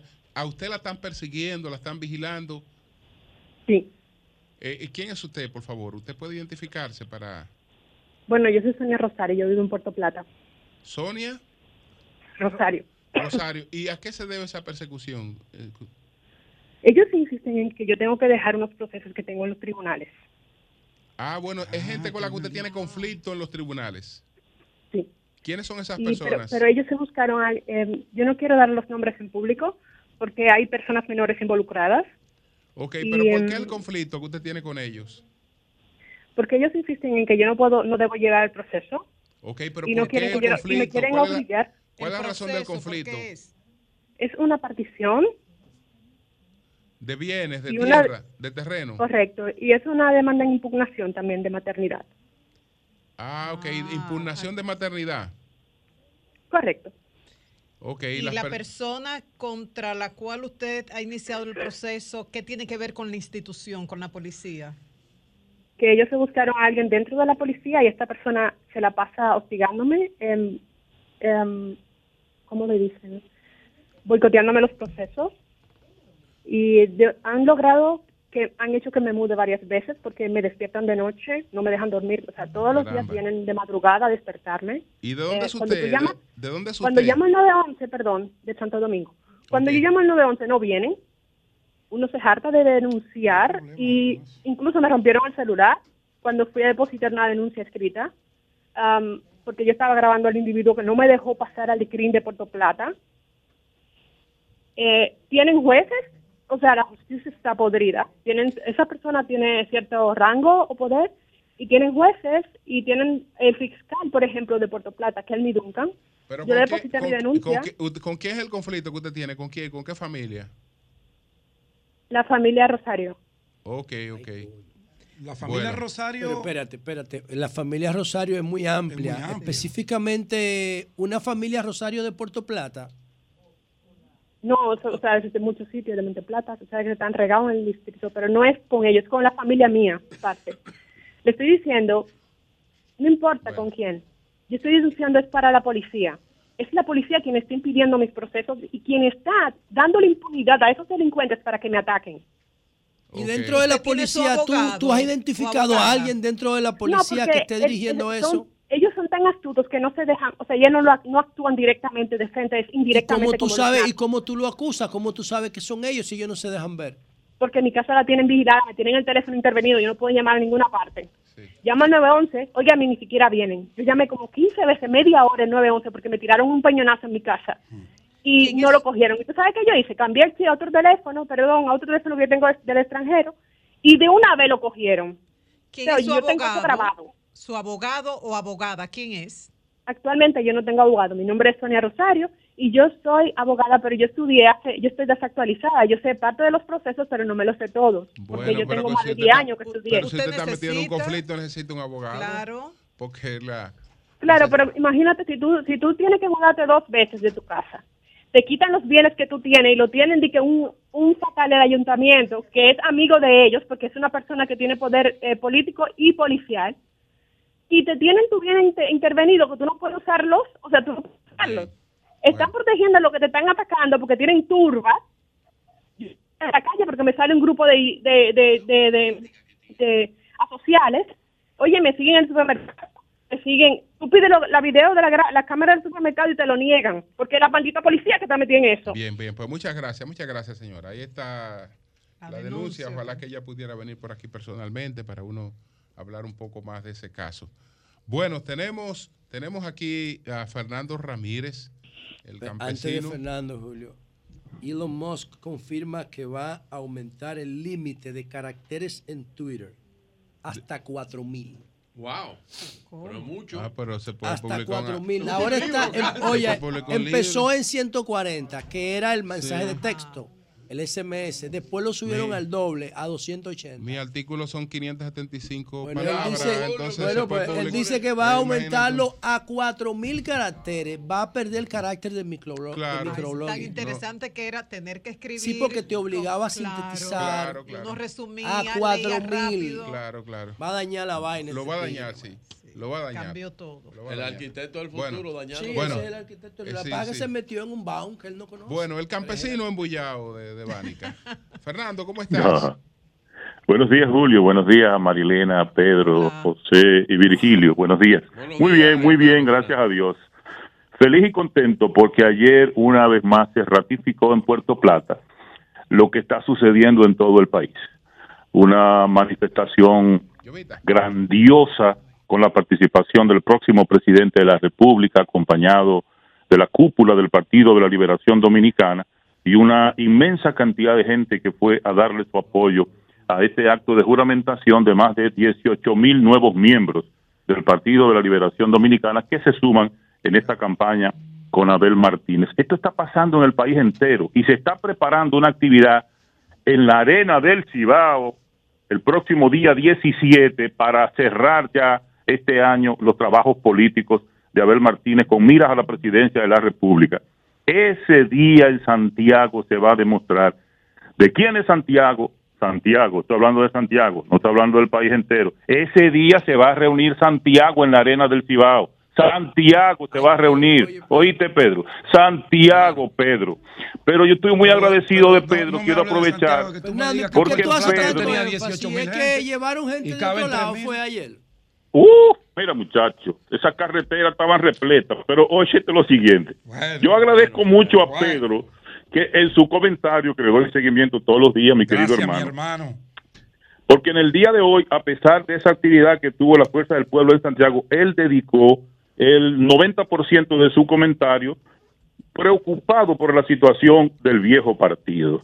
Eso para nosotros es, la verdad, motivo de felicidad, de que la gente que, a pesar de que algunos se han ido, todavía mantienen ese espíritu, y ese espíritu peledeísta, ese espíritu peledeísta que no se desprende y que yo sé que más temprano que tarde todos estaremos juntos empujando del mismo lado la candidatura de Abel Martínez. Pero de verdad me sentí contento de eso. Eh, Fernando, yo te quiero hacer, te quiero hacer una pregunta. Si tú tienes Fernando, la- dile, dile algo, dile algo a Vigilio que no mencionó el PRM hoy tampoco. mira, No. El que llamó y confirmó. Vigilio no mencionó no- el PRM. Dile algo. Hay una preocupación, una preocupación por el viejo partido. Que todo el mundo amaneció hoy enfocado en el viejo partido. Mira, eh, eh, eh, eh, Fernando, una, una cosa. Si tú tienes la información, me contesta, porque yo ahorita, para ayudar al proceso democrático del PLD, no quise decirlo. En el municipio cabecera de Santiago, eh, eh, ni en el provincial, no se pudo realizar las elecciones porque hay una situación de resistencia con Arturo Tate y Antonio Peña Mirabal. La mayoría Esos no los son, quiere. Esos son detalles mínimos de un proceso de reorganización que vive el Partido de la Liberación Dominicana que se van a resolver. ¿Por qué? Y qué bueno que esto surja, porque son competencias sanas, abiertas entre compañeros de partido. ¿Y por qué los compañeros de partido están en competencia? Porque el PLD está en competencia. Si no tuviera la importancia que tiene ser el presidente de un municipio, presidente de un provincial, pues no se tuviera eso. ¿Y qué pasara? Como ha pasado, por ejemplo, en el PRM, que se ponen de acuerdo y dicen, fulano, usted está puesto ahí, ya, más nadie puede inventar. El PLD no. El PLD abre un proceso y le dice a su dirigencia, aspiren. Y el que más tenga gente, pues se va a dirigir el partido en esa demarcación. Bueno, pues gracias, Fernando, gracias. Vamos a dejarlo ahí. Gracias a ustedes y gracias Pedro y Virgilio, gracias. Sigan así. Bueno, Bueno, Gracias a Mojica, dale gracias a Mojica. El enfoque de Fernando al árbol que da frutos es Bueno, el que le no, tira yo me por voy a el- quedar- Oye, yo en mi caso, en mi caso yo di una información en primicia que la Buenos confirmó nada más y nada menos que el presidente que tiene 21 años como presidente, miembro del Comité Central de la circunscripción número 2, Héctor Mojica. Yo no traje un comentario para hablar del PLD, no, ese no es mi tema. Buenos días. Buenos días, buenos días. Ni es mi tema tampoco. Es- Pero, es que mi días, a mí pero nadie me miente. pero que me escriben 10 mil cosas y me están dando Buenos información, días. tengo que decirla. Buenos días. Buenos días, déjenme hablar, por favor. Sí, discúlpenos, discúlpenos, tienes razón. Tú viste la vaina que nos echó Fernando. esa señora que dio esa queja, ustedes no le dieron importancia, ni un chin. Pero, hay muchos problemas, sí, aquí ayuden a esa señora. pero ¿por qué- ustedes por qué como tú dices- mira. comunicadores, José Lalu, escúchenme. Eh, pero no, no, pero no hable disparate tú. ¿Por qué tú dices que no le dimos importancia? Nosotros le escuchamos la señora. Cuando la señora nos dice a nosotros que está en un conflicto serio y ella no tiene ni siquiera un abogado designado, ya nosotros tenemos que hablar personalmente con la señora para ver de qué se trata. Porque ya de que- desde que ella nos dijo a nosotros que está en un conflicto serio, que, que- que- que tiene un reclamo eh, de- ya de una de herencia, de partición, de herencia, algo maternidad. y que ella, y, y que ella no, no tiene un abogado, ya tú sabes que ahí hay algo que tú tienes que verificar personalmente, que una gente que, que maneja información sabe y ya tiene una señal clara de que tiene que hablar con ella y ver cuál es la situación con ella, pero no es que tú no le das, no es que tú no le das Le importancia. dimos importancia a un nivel tal que se le dedicó tiempo. Y se le, y se le pregunta, Como a le todos nosotros tenemos que cuidar Claro, el medio y pero cuidar a la claro, gente que nos escucha. Pero desde es la verdad. tan pronto ella dice, mira, yo no tengo abogado. Exacto. Yo estoy solo, pues ya tú sabes que entonces tú tienes que hablar con ella a ver qué es lo que pasa, porque no, ahí hay ya un asunto que te resulta incoherente cuando tú estás reclamando intereses eh, de esa naturaleza. Buenos días, adelante. Buenos días, don Julio. Sí, adelante. Bueno, se escucha mal. mal. Buenos días, adelante. Buenos días, Julio. Buenos días, Sol. Adelante. Buenos días. Dani González del Brooklyn, New York. Adelante.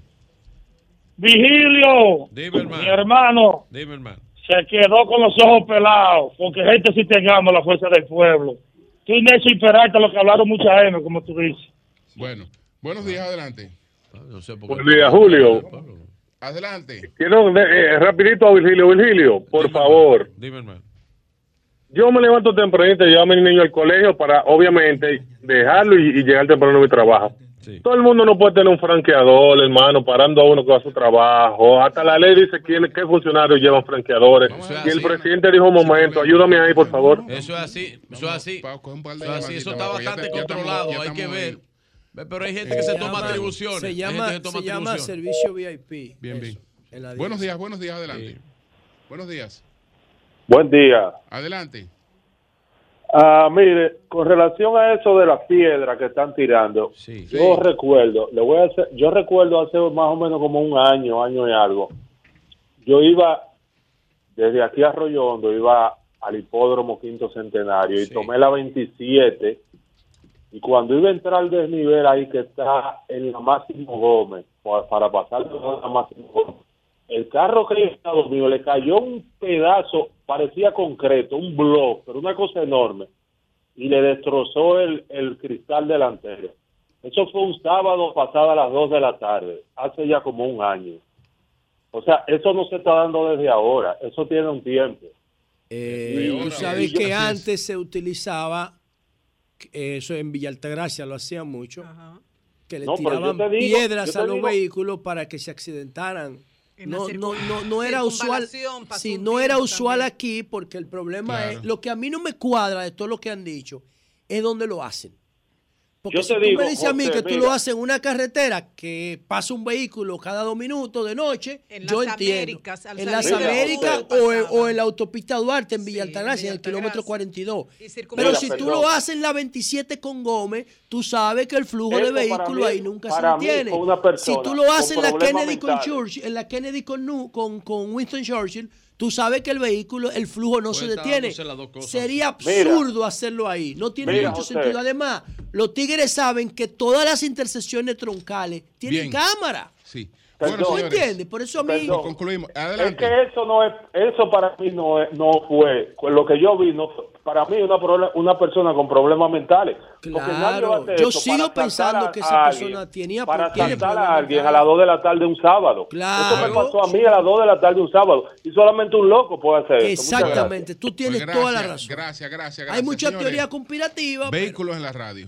Hugo Veras. Cambio y fuera.